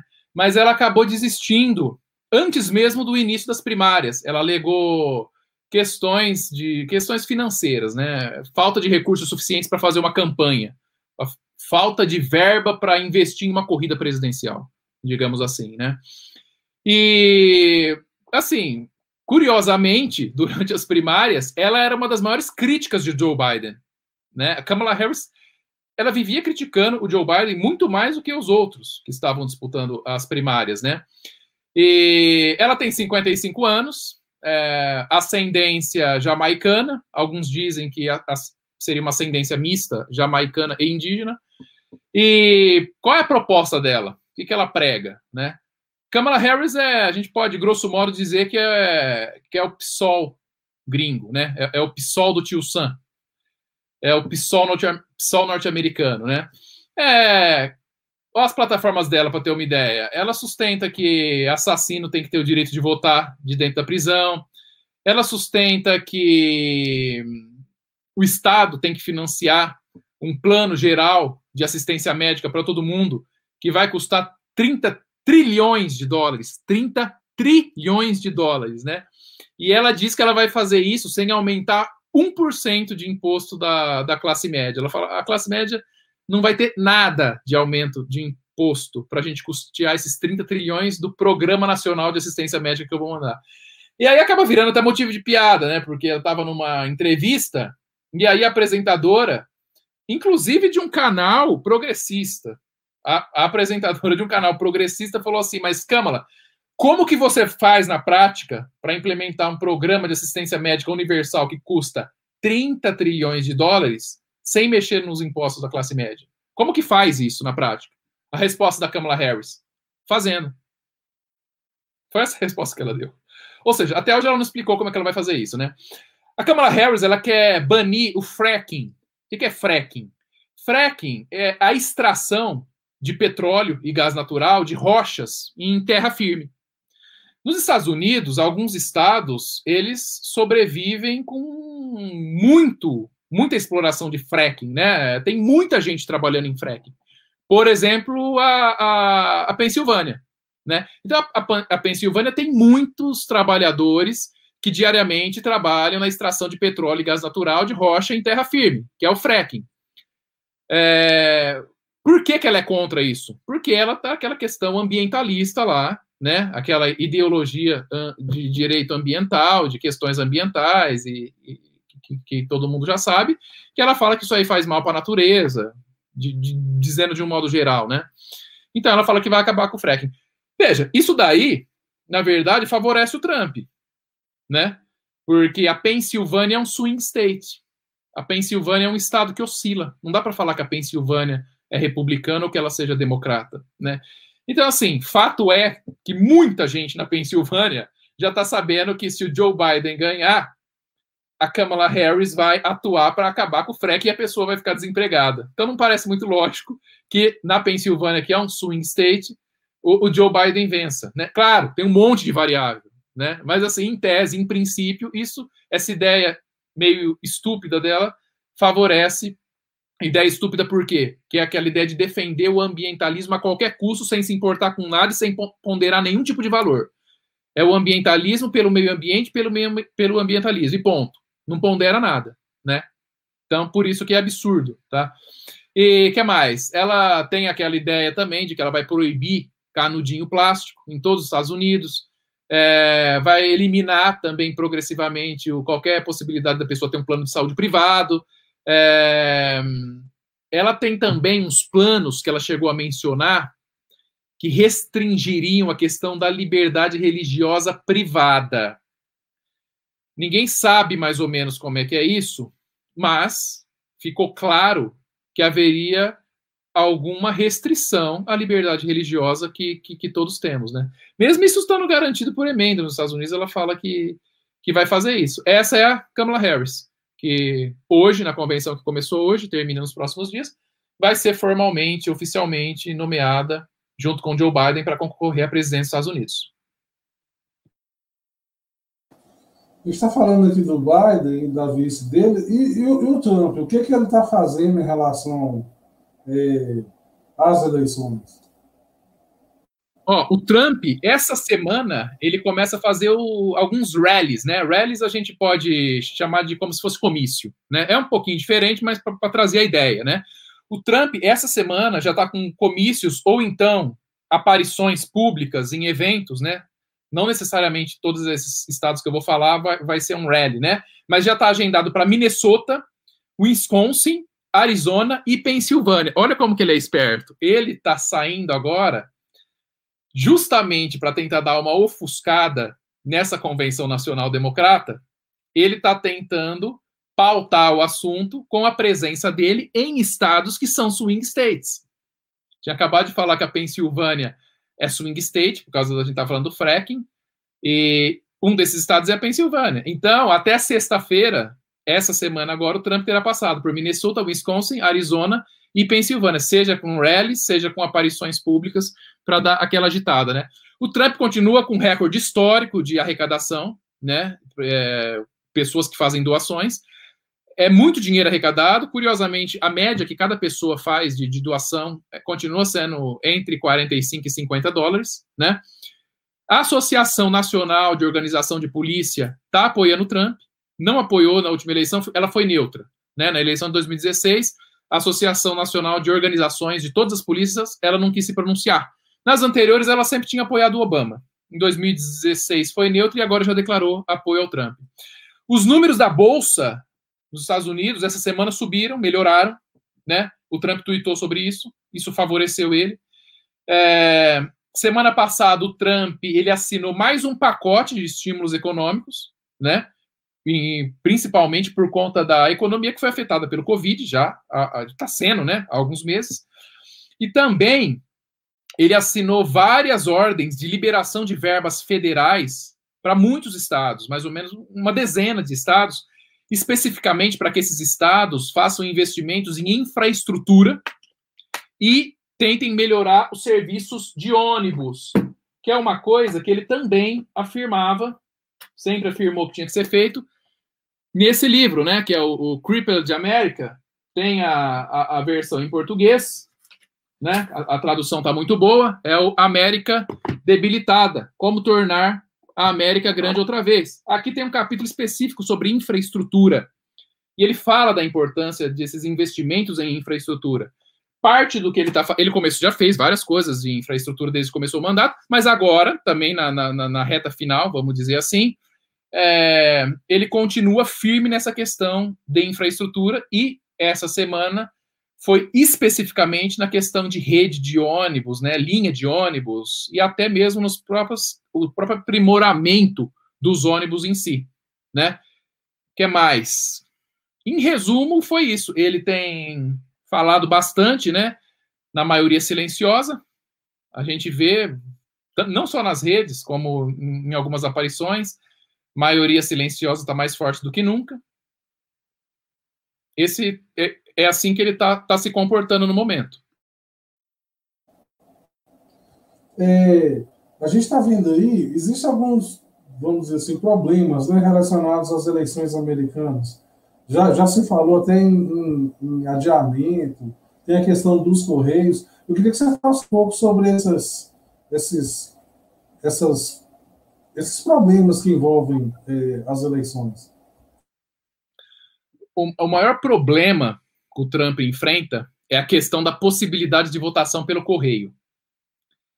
Isso daí é matéria disciplinada pelos estados, não tem como ele tomar alguma decisão. Ele pode pressionar, né? Falar, pedir, mas é disciplinado pelos estados.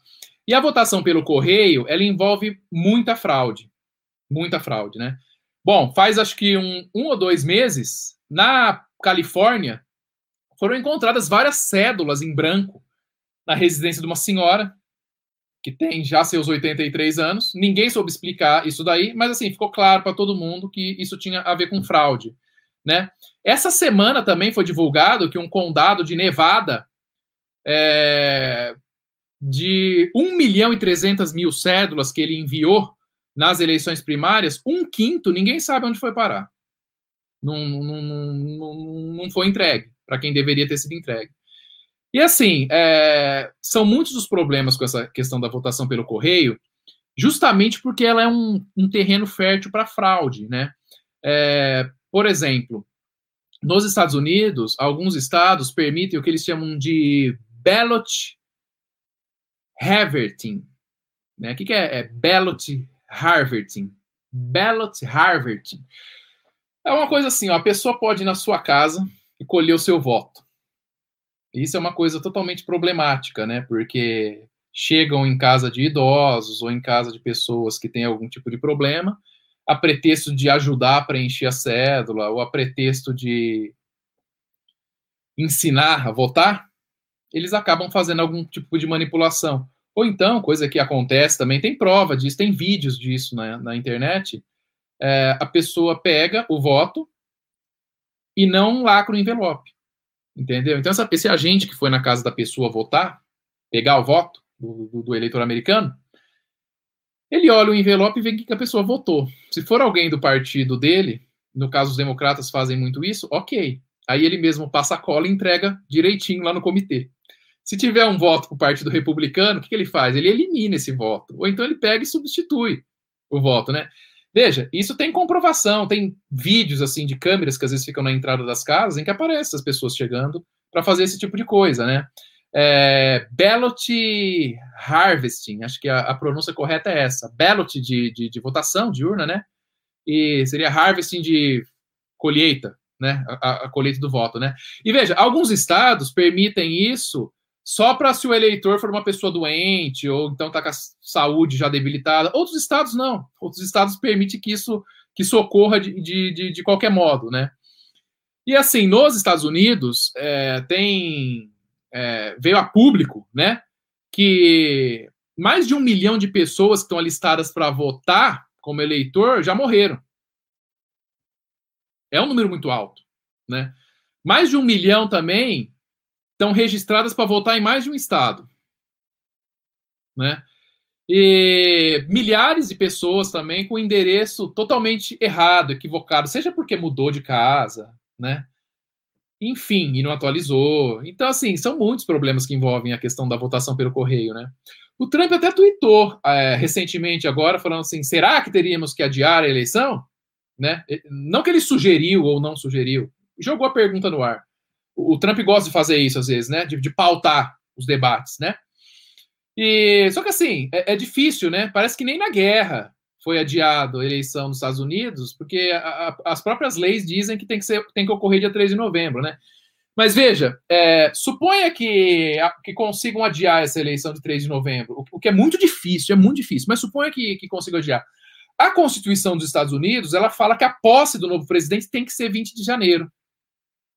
Então, quer dizer, vão adiar de 3 de novembro para quando? Aí tem gente que fala assim, não, mas então passa uma outra emenda adiando a posse do presidente de 20 de janeiro. Não tem como fazer isso, porque o procedimento da emenda é extremamente complexo nos Estados Unidos, extremamente complexo. Veja, a Constituição dos Estados Unidos tem mais de 200 anos, nós temos 27 emendas.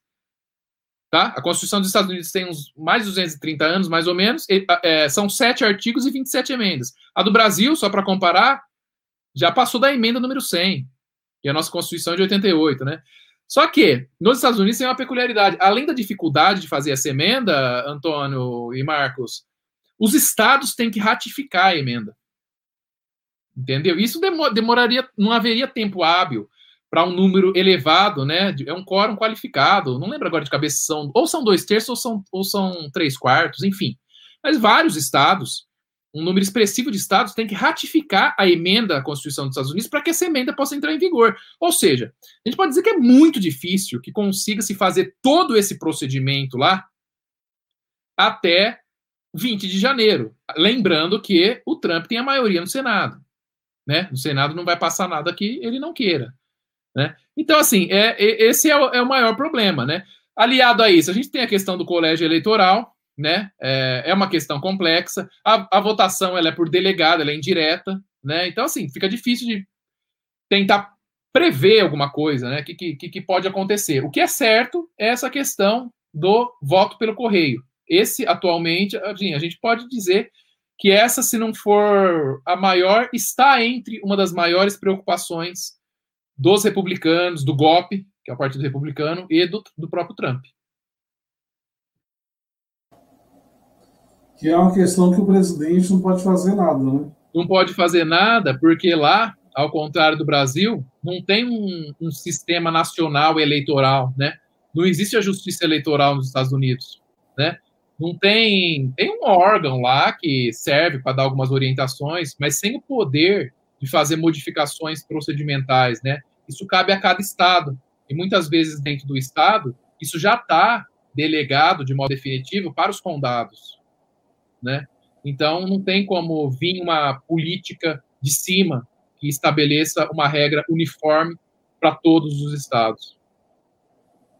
Engraçado a gente é, principalmente quem não está muito ligado na questão das eleições americanas, a gente acha que as coisas fluem lá sem maiores problemas e, na verdade, não é bem assim, né? Tem uma, uma quantidade razoável de, de questões bem problemáticas. E como aqui no Brasil, né? A diferença é que as nossas urnas é, eletrônicas, uma das diferenças.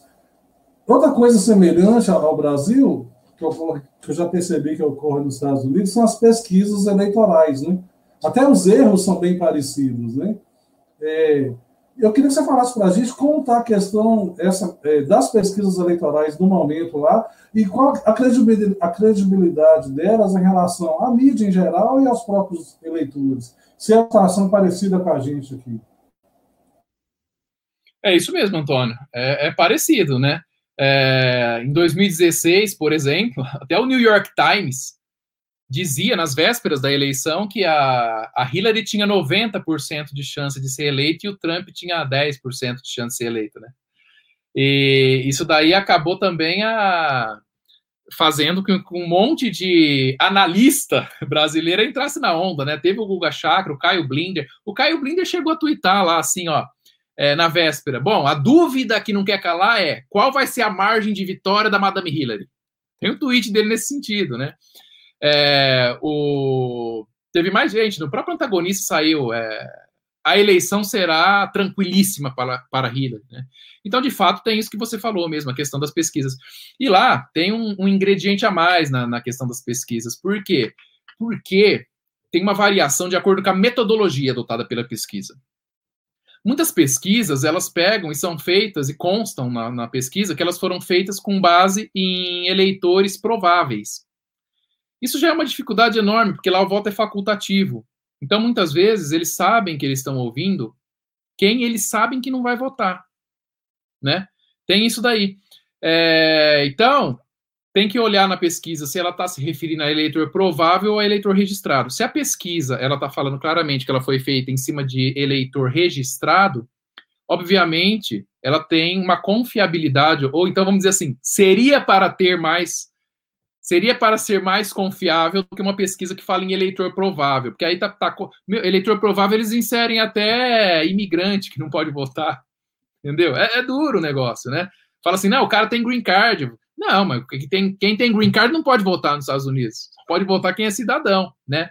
E uma outra variável também, às vezes eles fazem pesquisa dizendo general election. General election é a eleição geral, seria do voto popular. A gente sabe que não é isso que vai eleger no final das contas, né? São os delegados. Então, assim, a pesquisa mais confiável é aquela que é feita estado por estado, né? Porque é de acordo com o Estado que você vai saber quem vai levar mais delegado para o colégio eleitoral e quem tiver mais delegado no colégio eleitoral, obviamente vai ser eleito, né? Agora, falando em números, né? Então, assim, foi bom a gente fazer essa, esse, é, falar um pouquinho disso aqui, que não dá para confiar em pesquisa, assim como no Brasil, né? Mas fato é que elas existem e que todo mundo fica comentando, então vamos trazê-las aqui para a gente também, né? Sábado, agora, sábado, a, a CNN divulgou uma nova pesquisa que ela tinha encomendado. Né? Nessa nova pesquisa da CNN, divulgada sábado, o Trump subiu 10 pontos e se aproximou do Biden. O Biden, as pesquisas diziam que ele estava na frente, né? De acordo com essa pesquisa que a CNN soltou sábado, o, o Trump está com 46% das opções de voto e o Biden com 50% dizer, representaria um empate técnico, né? E aí tem uma diferença nos swing states. Nos swing states, são os estados que não são nem democrata nem republicano, varia, tá 1% de diferença só. Tá? O, o Biden tá com 50, não, o Biden tá com 48 e o Trump com 47. Uma coisa assim, 1% de diferença nos swing states, né? E 4% nos demais estados, né? É, saiu uma pesquisa que aí também já tem um outro viés, que é uma feita entre os republicanos, né? É uma pesquisa que é feita somente entre eleitores republicanos para ver como que eles estão enxergando o, o, Trump no momento. Nessa pesquisa feita somente entre republicanos, divulgada agora também, no, no, no fim de semana, o Trump está com 96% de aprovação entre os republicanos. Isso daí eles dizem que é importante para tentar estabelecer alguns parâmetros, né? Seria dizer assim, ó, dos que são republicanos alistados, só 4% não vão querer votar ou não vão votar no Trump porque estão descontentes com alguma coisa. Porque, veja, gente, por incrível que pareça, nos Estados Unidos tem muito republicano que é contra o Trump, porque eles falam assim: não, o Trump não está sendo incisivo o suficiente contra a esquerda. É inacreditável, mas tem. Aí, aí o cara pega e fala assim: não, é, ele falou que, tinha, que ia construir o muro de ponta a ponta no México, não construiu, então também não vou mais votar nele. Isso tem. Você ouvir nas rádios conservadoras lá, você vê muita gente pensando isso daí, né? Nos podcasts, né? E, mas, enfim, ele está com 96% de aprovação atualmente entre os republicanos, ou seja, é o eleitorado do GOP, né? Que é o Partido Republicano. Outra coisa que é importante mencionar é com relação a, a, ao Black Lives Matter, né?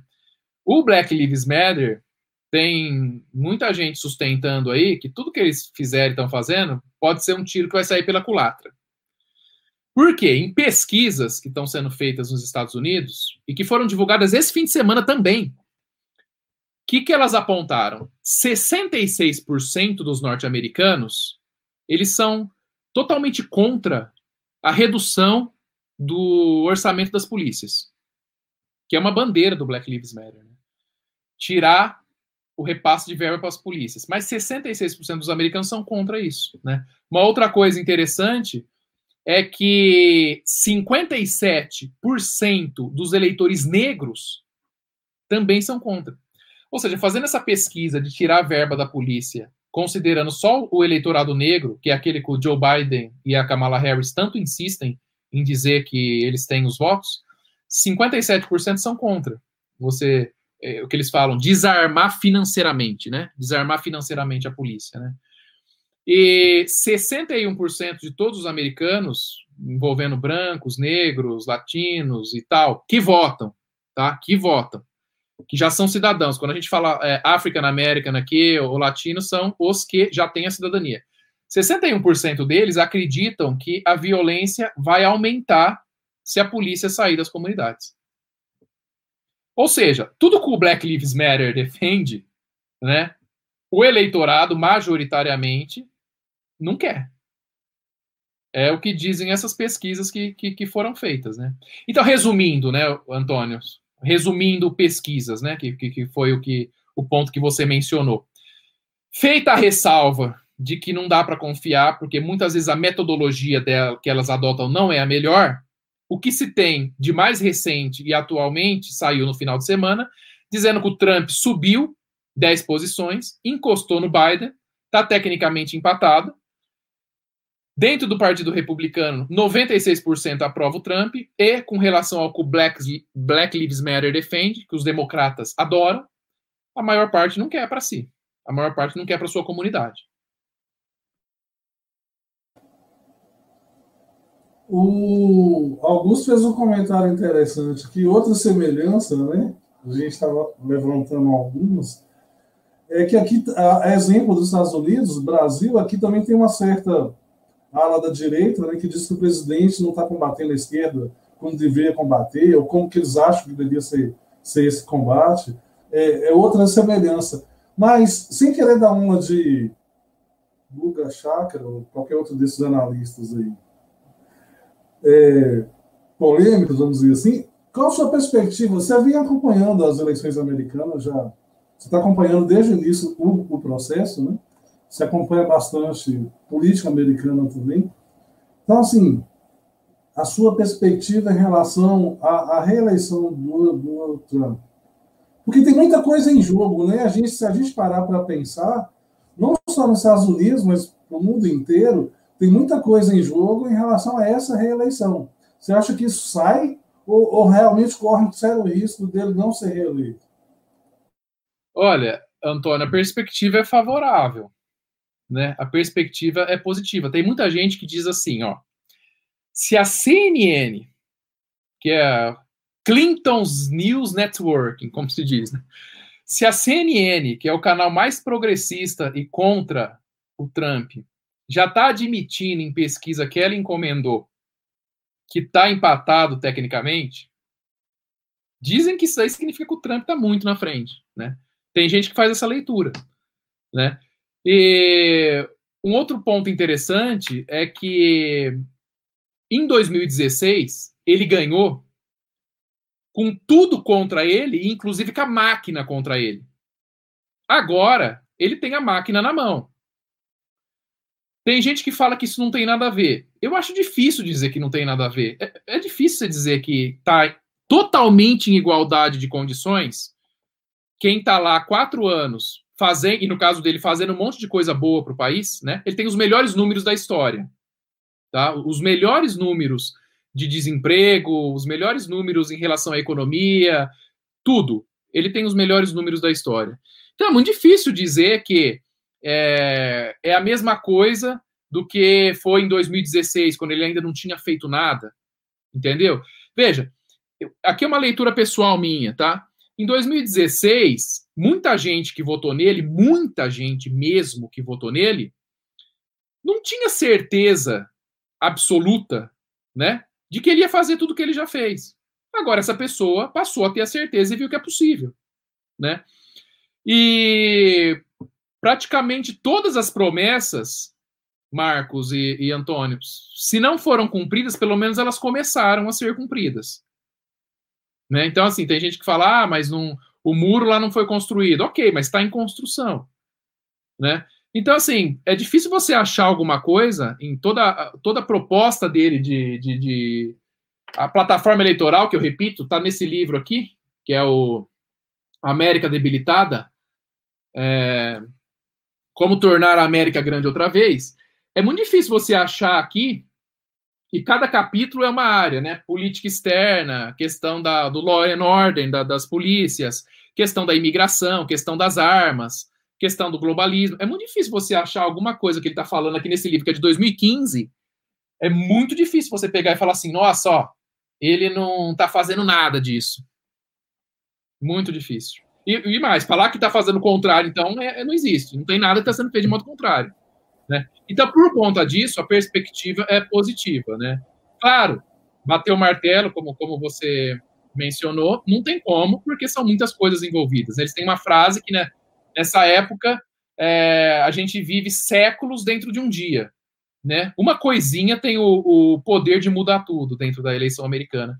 E lembrando também a questão do colégio eleitoral, né? Nos Estados Unidos prevalece a regra the winner take it all, significa o quê? Imagine um estado como a Califórnia. Vamos supor que a Califórnia tenha 55 delegados. É mais ou menos isso, mas eu não me lembro com precisão. Ok. Suponha que o, o, o Trump tenha na Califórnia é, 40% dos votos, né? E a Hillary, a Hillary, o, o Biden 38. Ele vai levar os 55 delegados. Né? Então, uma margem muito pequena de votos dentro de um estado pode faz, virar o jogo e, assim, tem estado que por uma margem, às vezes, de 3 mil votos, quem ficou 3 mil votos na frente vai levar todos os delegados daquele estado. Né? Então, são muitas variáveis. Né? É, é muita coisa que está que, que, que tá em jogo, né? A própria, está até tendo um debate aí, né? Que o, o tem, tem muita gente séria que está falando o seguinte, ó. Se a FDA, lá, né, que é a agência, se, se o Trump, né, vamos falar o Trump, conseguir uma vacina para o Covid até 3 de dezembro, isso aí, isso aí é jogar uma pá de cal em cima do, do Biden e da Kamala Harris e enterrar de vez. Né? Porque muito, tem muito americano com medo também, né? A mídia, é o mesmo terrorismo que, que fizeram aqui, né? Fizeram lá.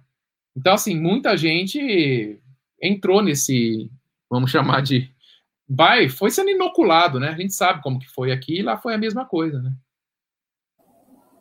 Pode falar, Marcos. Eu queria aproveitar esse esse gancho que o Diego falou da vacina é, para te perguntar, Diego, o seguinte: Agora a gente já está, mesmo que ainda não tenha uma vacina e oficial que seja tenha passado todas as fases, né, de, de protocolo e etc. É, a gente já está caminhando para o que parece ser uma situação mais próxima da normalidade na maioria dos países, pelo menos. Estados Unidos, acredito que não seja uma exceção. É, como é que você acha que esse tempo todo que ficou tendo briga entre governador, presidência, é, Câmara dos Deputados, por causa dessas questões de lockdown do coronavírus, é, essa perda de PIB que foi generalizada, pelo menos no Ocidente, né? É, como é que você vê que isso impacta é, essa questão da, da corrida eleitoral?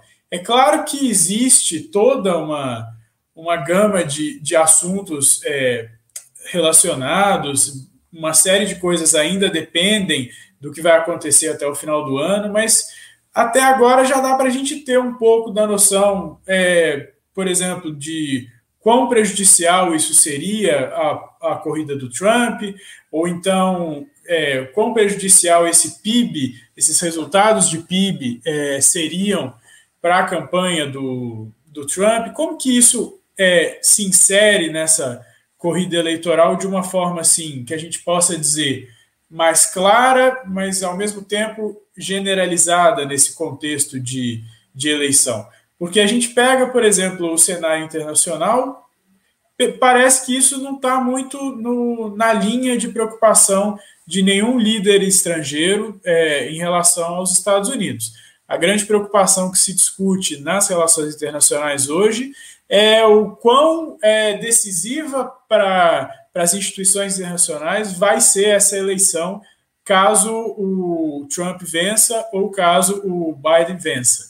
Porque eu li até uma, um artigo hoje no Telegraph que falava que existe uma ilusão é, dentre os governantes, dentre os articuladores internacionais hoje, de que caso o Biden ganhe, é, você vai ter um, um, um, uma, um reavivamento desse multilateralismo, que ele vai voltar às políticas do Trump e que o multilateralismo vai voltar a estar em alta. Só que, mesmo que exista essa vitória, parece que não há é, nenhum indicador de que vai ter esse, é, é, é esse retorno do multilateralismo, até porque é, aliados tradicionais dos Estados Unidos, principalmente na Europa, têm preferido fazer aliança com inimigos, em certos casos, do que com os Estados Unidos, mesmo tendo Trump ou não tendo Trump.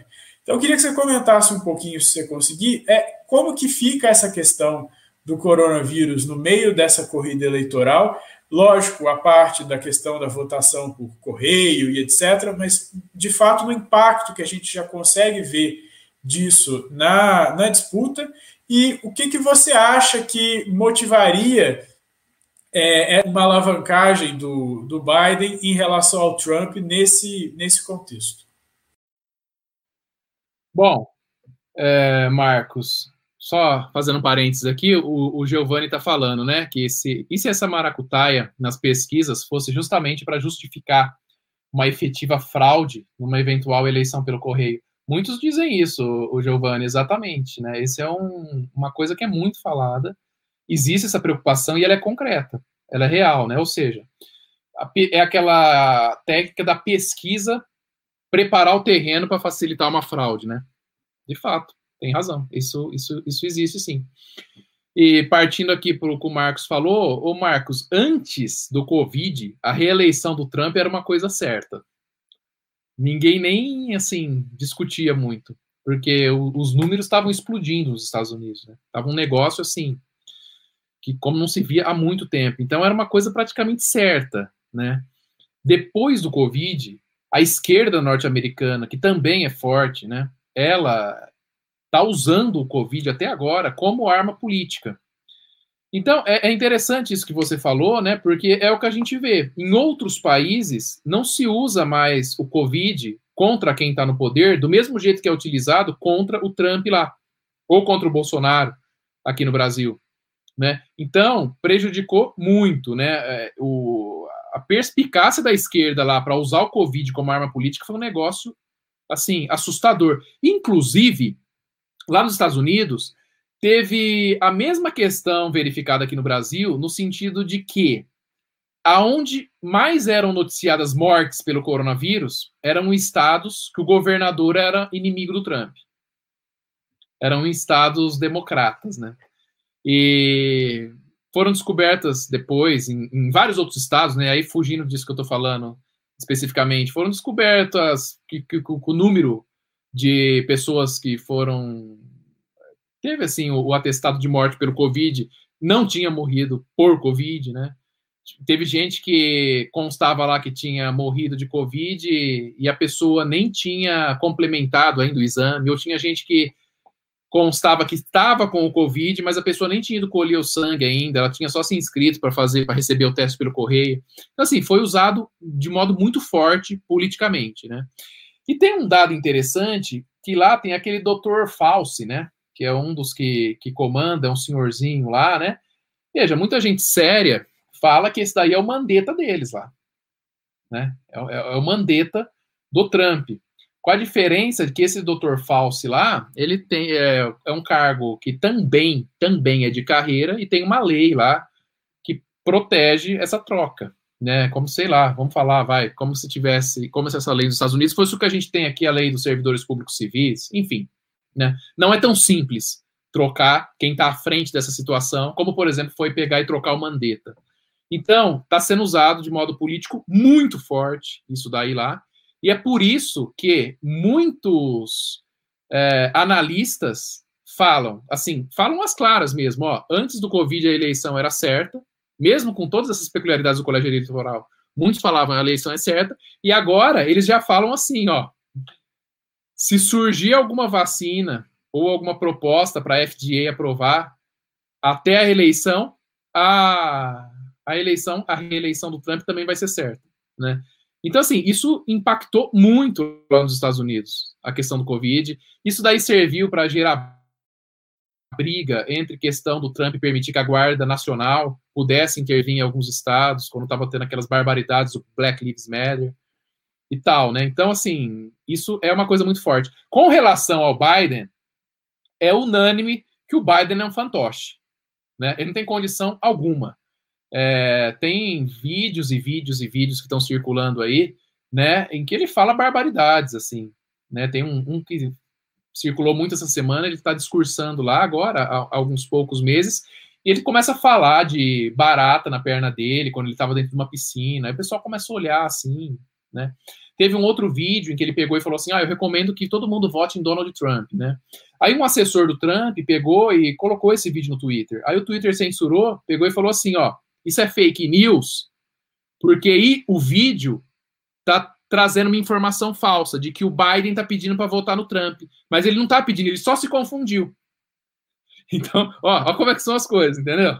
Quer dizer, aquilo aconteceu, o vídeo é verdadeiro né? O vídeo é verdadeiro. Só que aí não pode colocar no Twitter, foi censurado porque fala, não, mas o Biden falou aquilo num momento em que ele boiou, viajou na maionese. Veja, o vídeo é justamente para mostrar que o cara não tem condição. O, o vídeo é justamente para mostrar que o cara pode falar um monte de abobrinha, né? E tem um, um, uma questão muito interessante do Biden. O Biden, assim, ele é o queridinho dos democratas, né? É porque ele é establishment puro. Né? Então, se o Biden ganhar, é, não é ele quem vai governar. É, é todo establishment, menos ele. Né? Ele não tem condição alguma mesmo. Tem um outro vídeo famoso em que ele confunde a esposa com a irmã dele, que estão do lado dele, no, quando ele está fazendo o discurso lá no comício. O, o, negócio é assustador. Fora todos os escândalos, né? O Biden está envolvido no Obama Gate, que é uma coisa que o Trump vai explorar. O Biden está envolvido em oito acusações de assédio. Uma delas é até de estupro de uma ex-funcionária quando ele era senador do Senado. E o, tem também a questão do Kid Procoro tomar lá da, na Ucrânia, né, envolvendo o filho dele lá. Então, assim, é uma pessoa que não tem muita condição. Agora, em termos de política internacional, né, supondo que ele, que ele ganhe, o que viria dele, dizem, que como enxergam ele como uma, da ala moderada do, do, dos democratas, né, dizem que a política externa dele se aproximaria mais da política externa do Bill Clinton do que da política externa do Obama. Tem gente muito séria que diz isso nos Estados Unidos, né? Fala, ó, se o Biden ganhar, a toada internacional dele vai ser algo que, não vamos dizer igual, tá? Mas que se aproxima mais do estilo Bill Clinton do que pende mais. Acho que essa é a palavra correta que a gente pode usar. Dizem, não tem como garantir, mas o que os analistas que acompanham dizem é que a política internacional do Biden, caso ele vencesse, ia pender muito mais para aquilo que o Bill Clinton fez no âmbito internacional do que para aquilo que o Obama fez no, no âmbito internacional. Essa é a leitura que é, que é feita até o momento. E, pegando o, o, o gancho aqui, teve uma pesquisa que foi divulgada também, junto com, esse, com essas várias pesquisas que eu falei aqui. A maior parte dos democratas acham que o, o Biden não termina o mandato se ele, se ele for eleito. Ele já tem 80, 80 e poucos anos, né?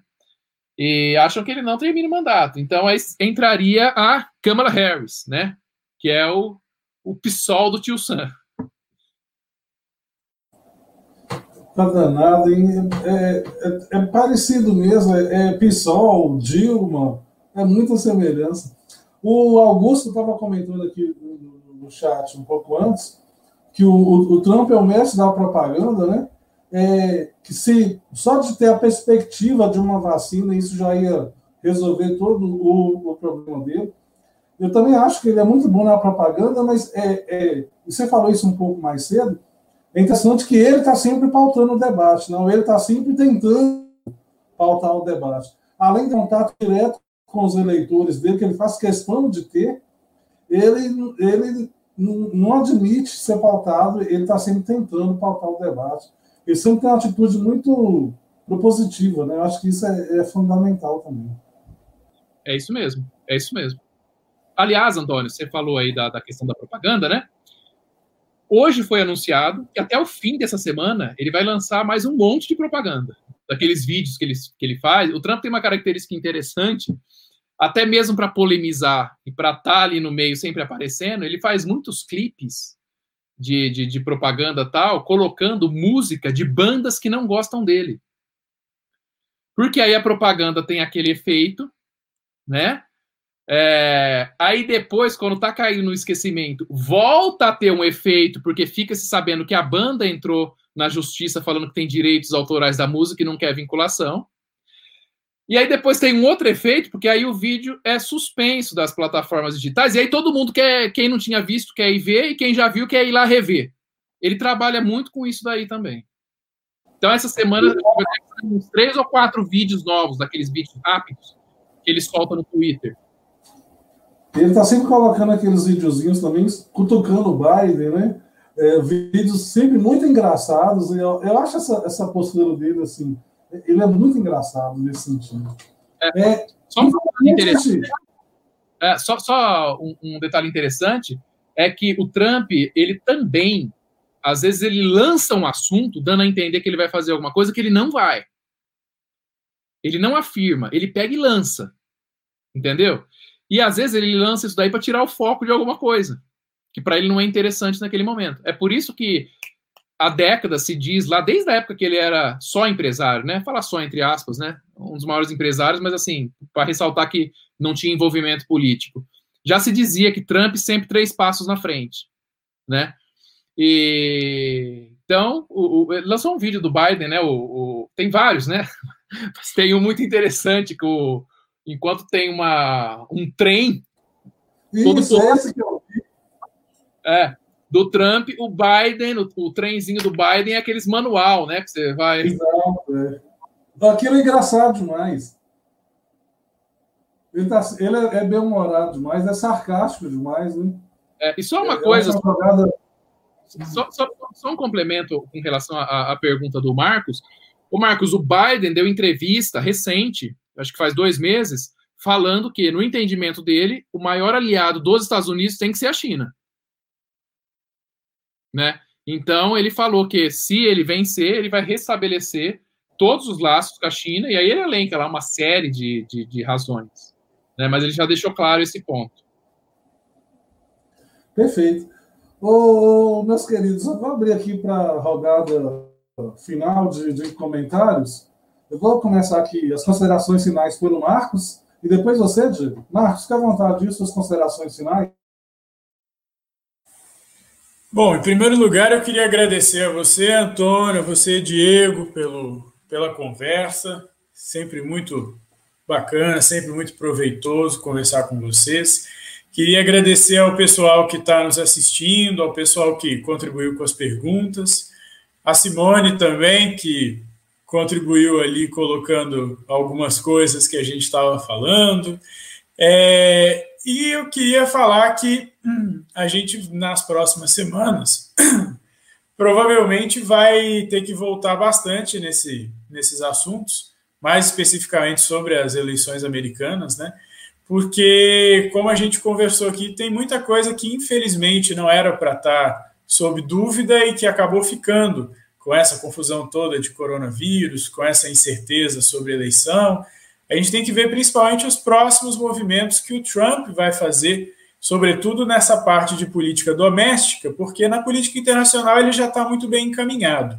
Agora, nessa política doméstica, eu acho que ele vai precisar é, dar um gás um pouquinho maior aí nessa reta final, principalmente para tentar coibir essas, esses avanços democratas é, em pautas e, e regiões que seriam dele, né?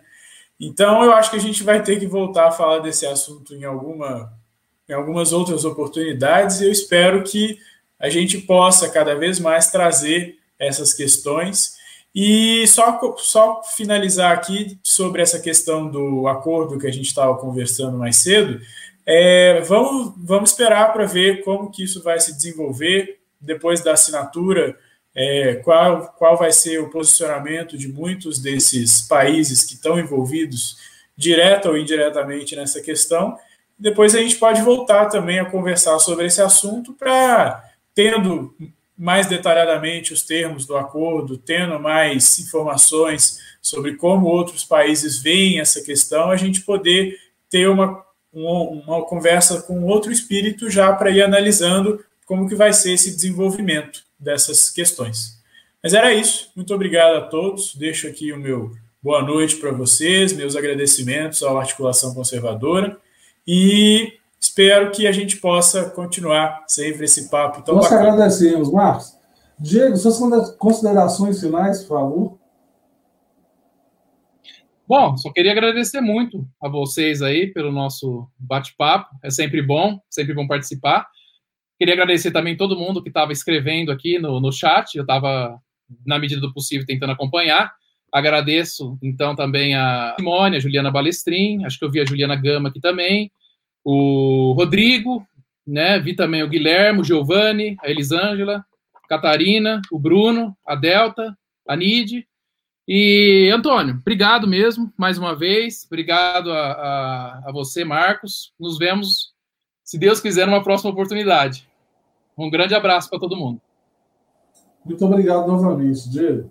Um grande abraço para você, um grande abraço para você também, Marcos. Muito obrigado. Daqui a duas semanas, se Deus quiser, a gente volta com o nosso papo aqui sobre política internacional e talvez revendo alguns desses assuntos, trazendo assuntos novos. Pois não, Marcos? Não, eu só queria complementar aqui, porque o Diego estava falando agora que eu abri o, o chat aqui do lado. Realmente temos mais participações hoje. Agradecer o pessoal do Articulação que foi aí com a gente, conversou nos, nos comentários. Estou vendo aqui que a Juliana falou bastante também. Só para não deixar de agradecer, porque eu não estava com a página aberta, então eu não vi. é só isso. Não, tranquilo. Como o Marcos acabou de falar, o pessoal que estava aqui no chat, hoje a gente teve ajuda na moderação aí da Simone, que infelizmente não pode estar aqui participando com a gente. Um abraço para ela. Simone e Juliana moderaram aí. É, Quarta-feira a gente está de volta, né, o nosso hangout temático. É, fica aquele pedido de sempre, né? Continue nos prestigiando. Um grande abraço para todo mundo. Até quarta, se Deus quiser. Boa noite, Diego. Boa noite, Marcos. Boa noite para todo mundo. Até mais.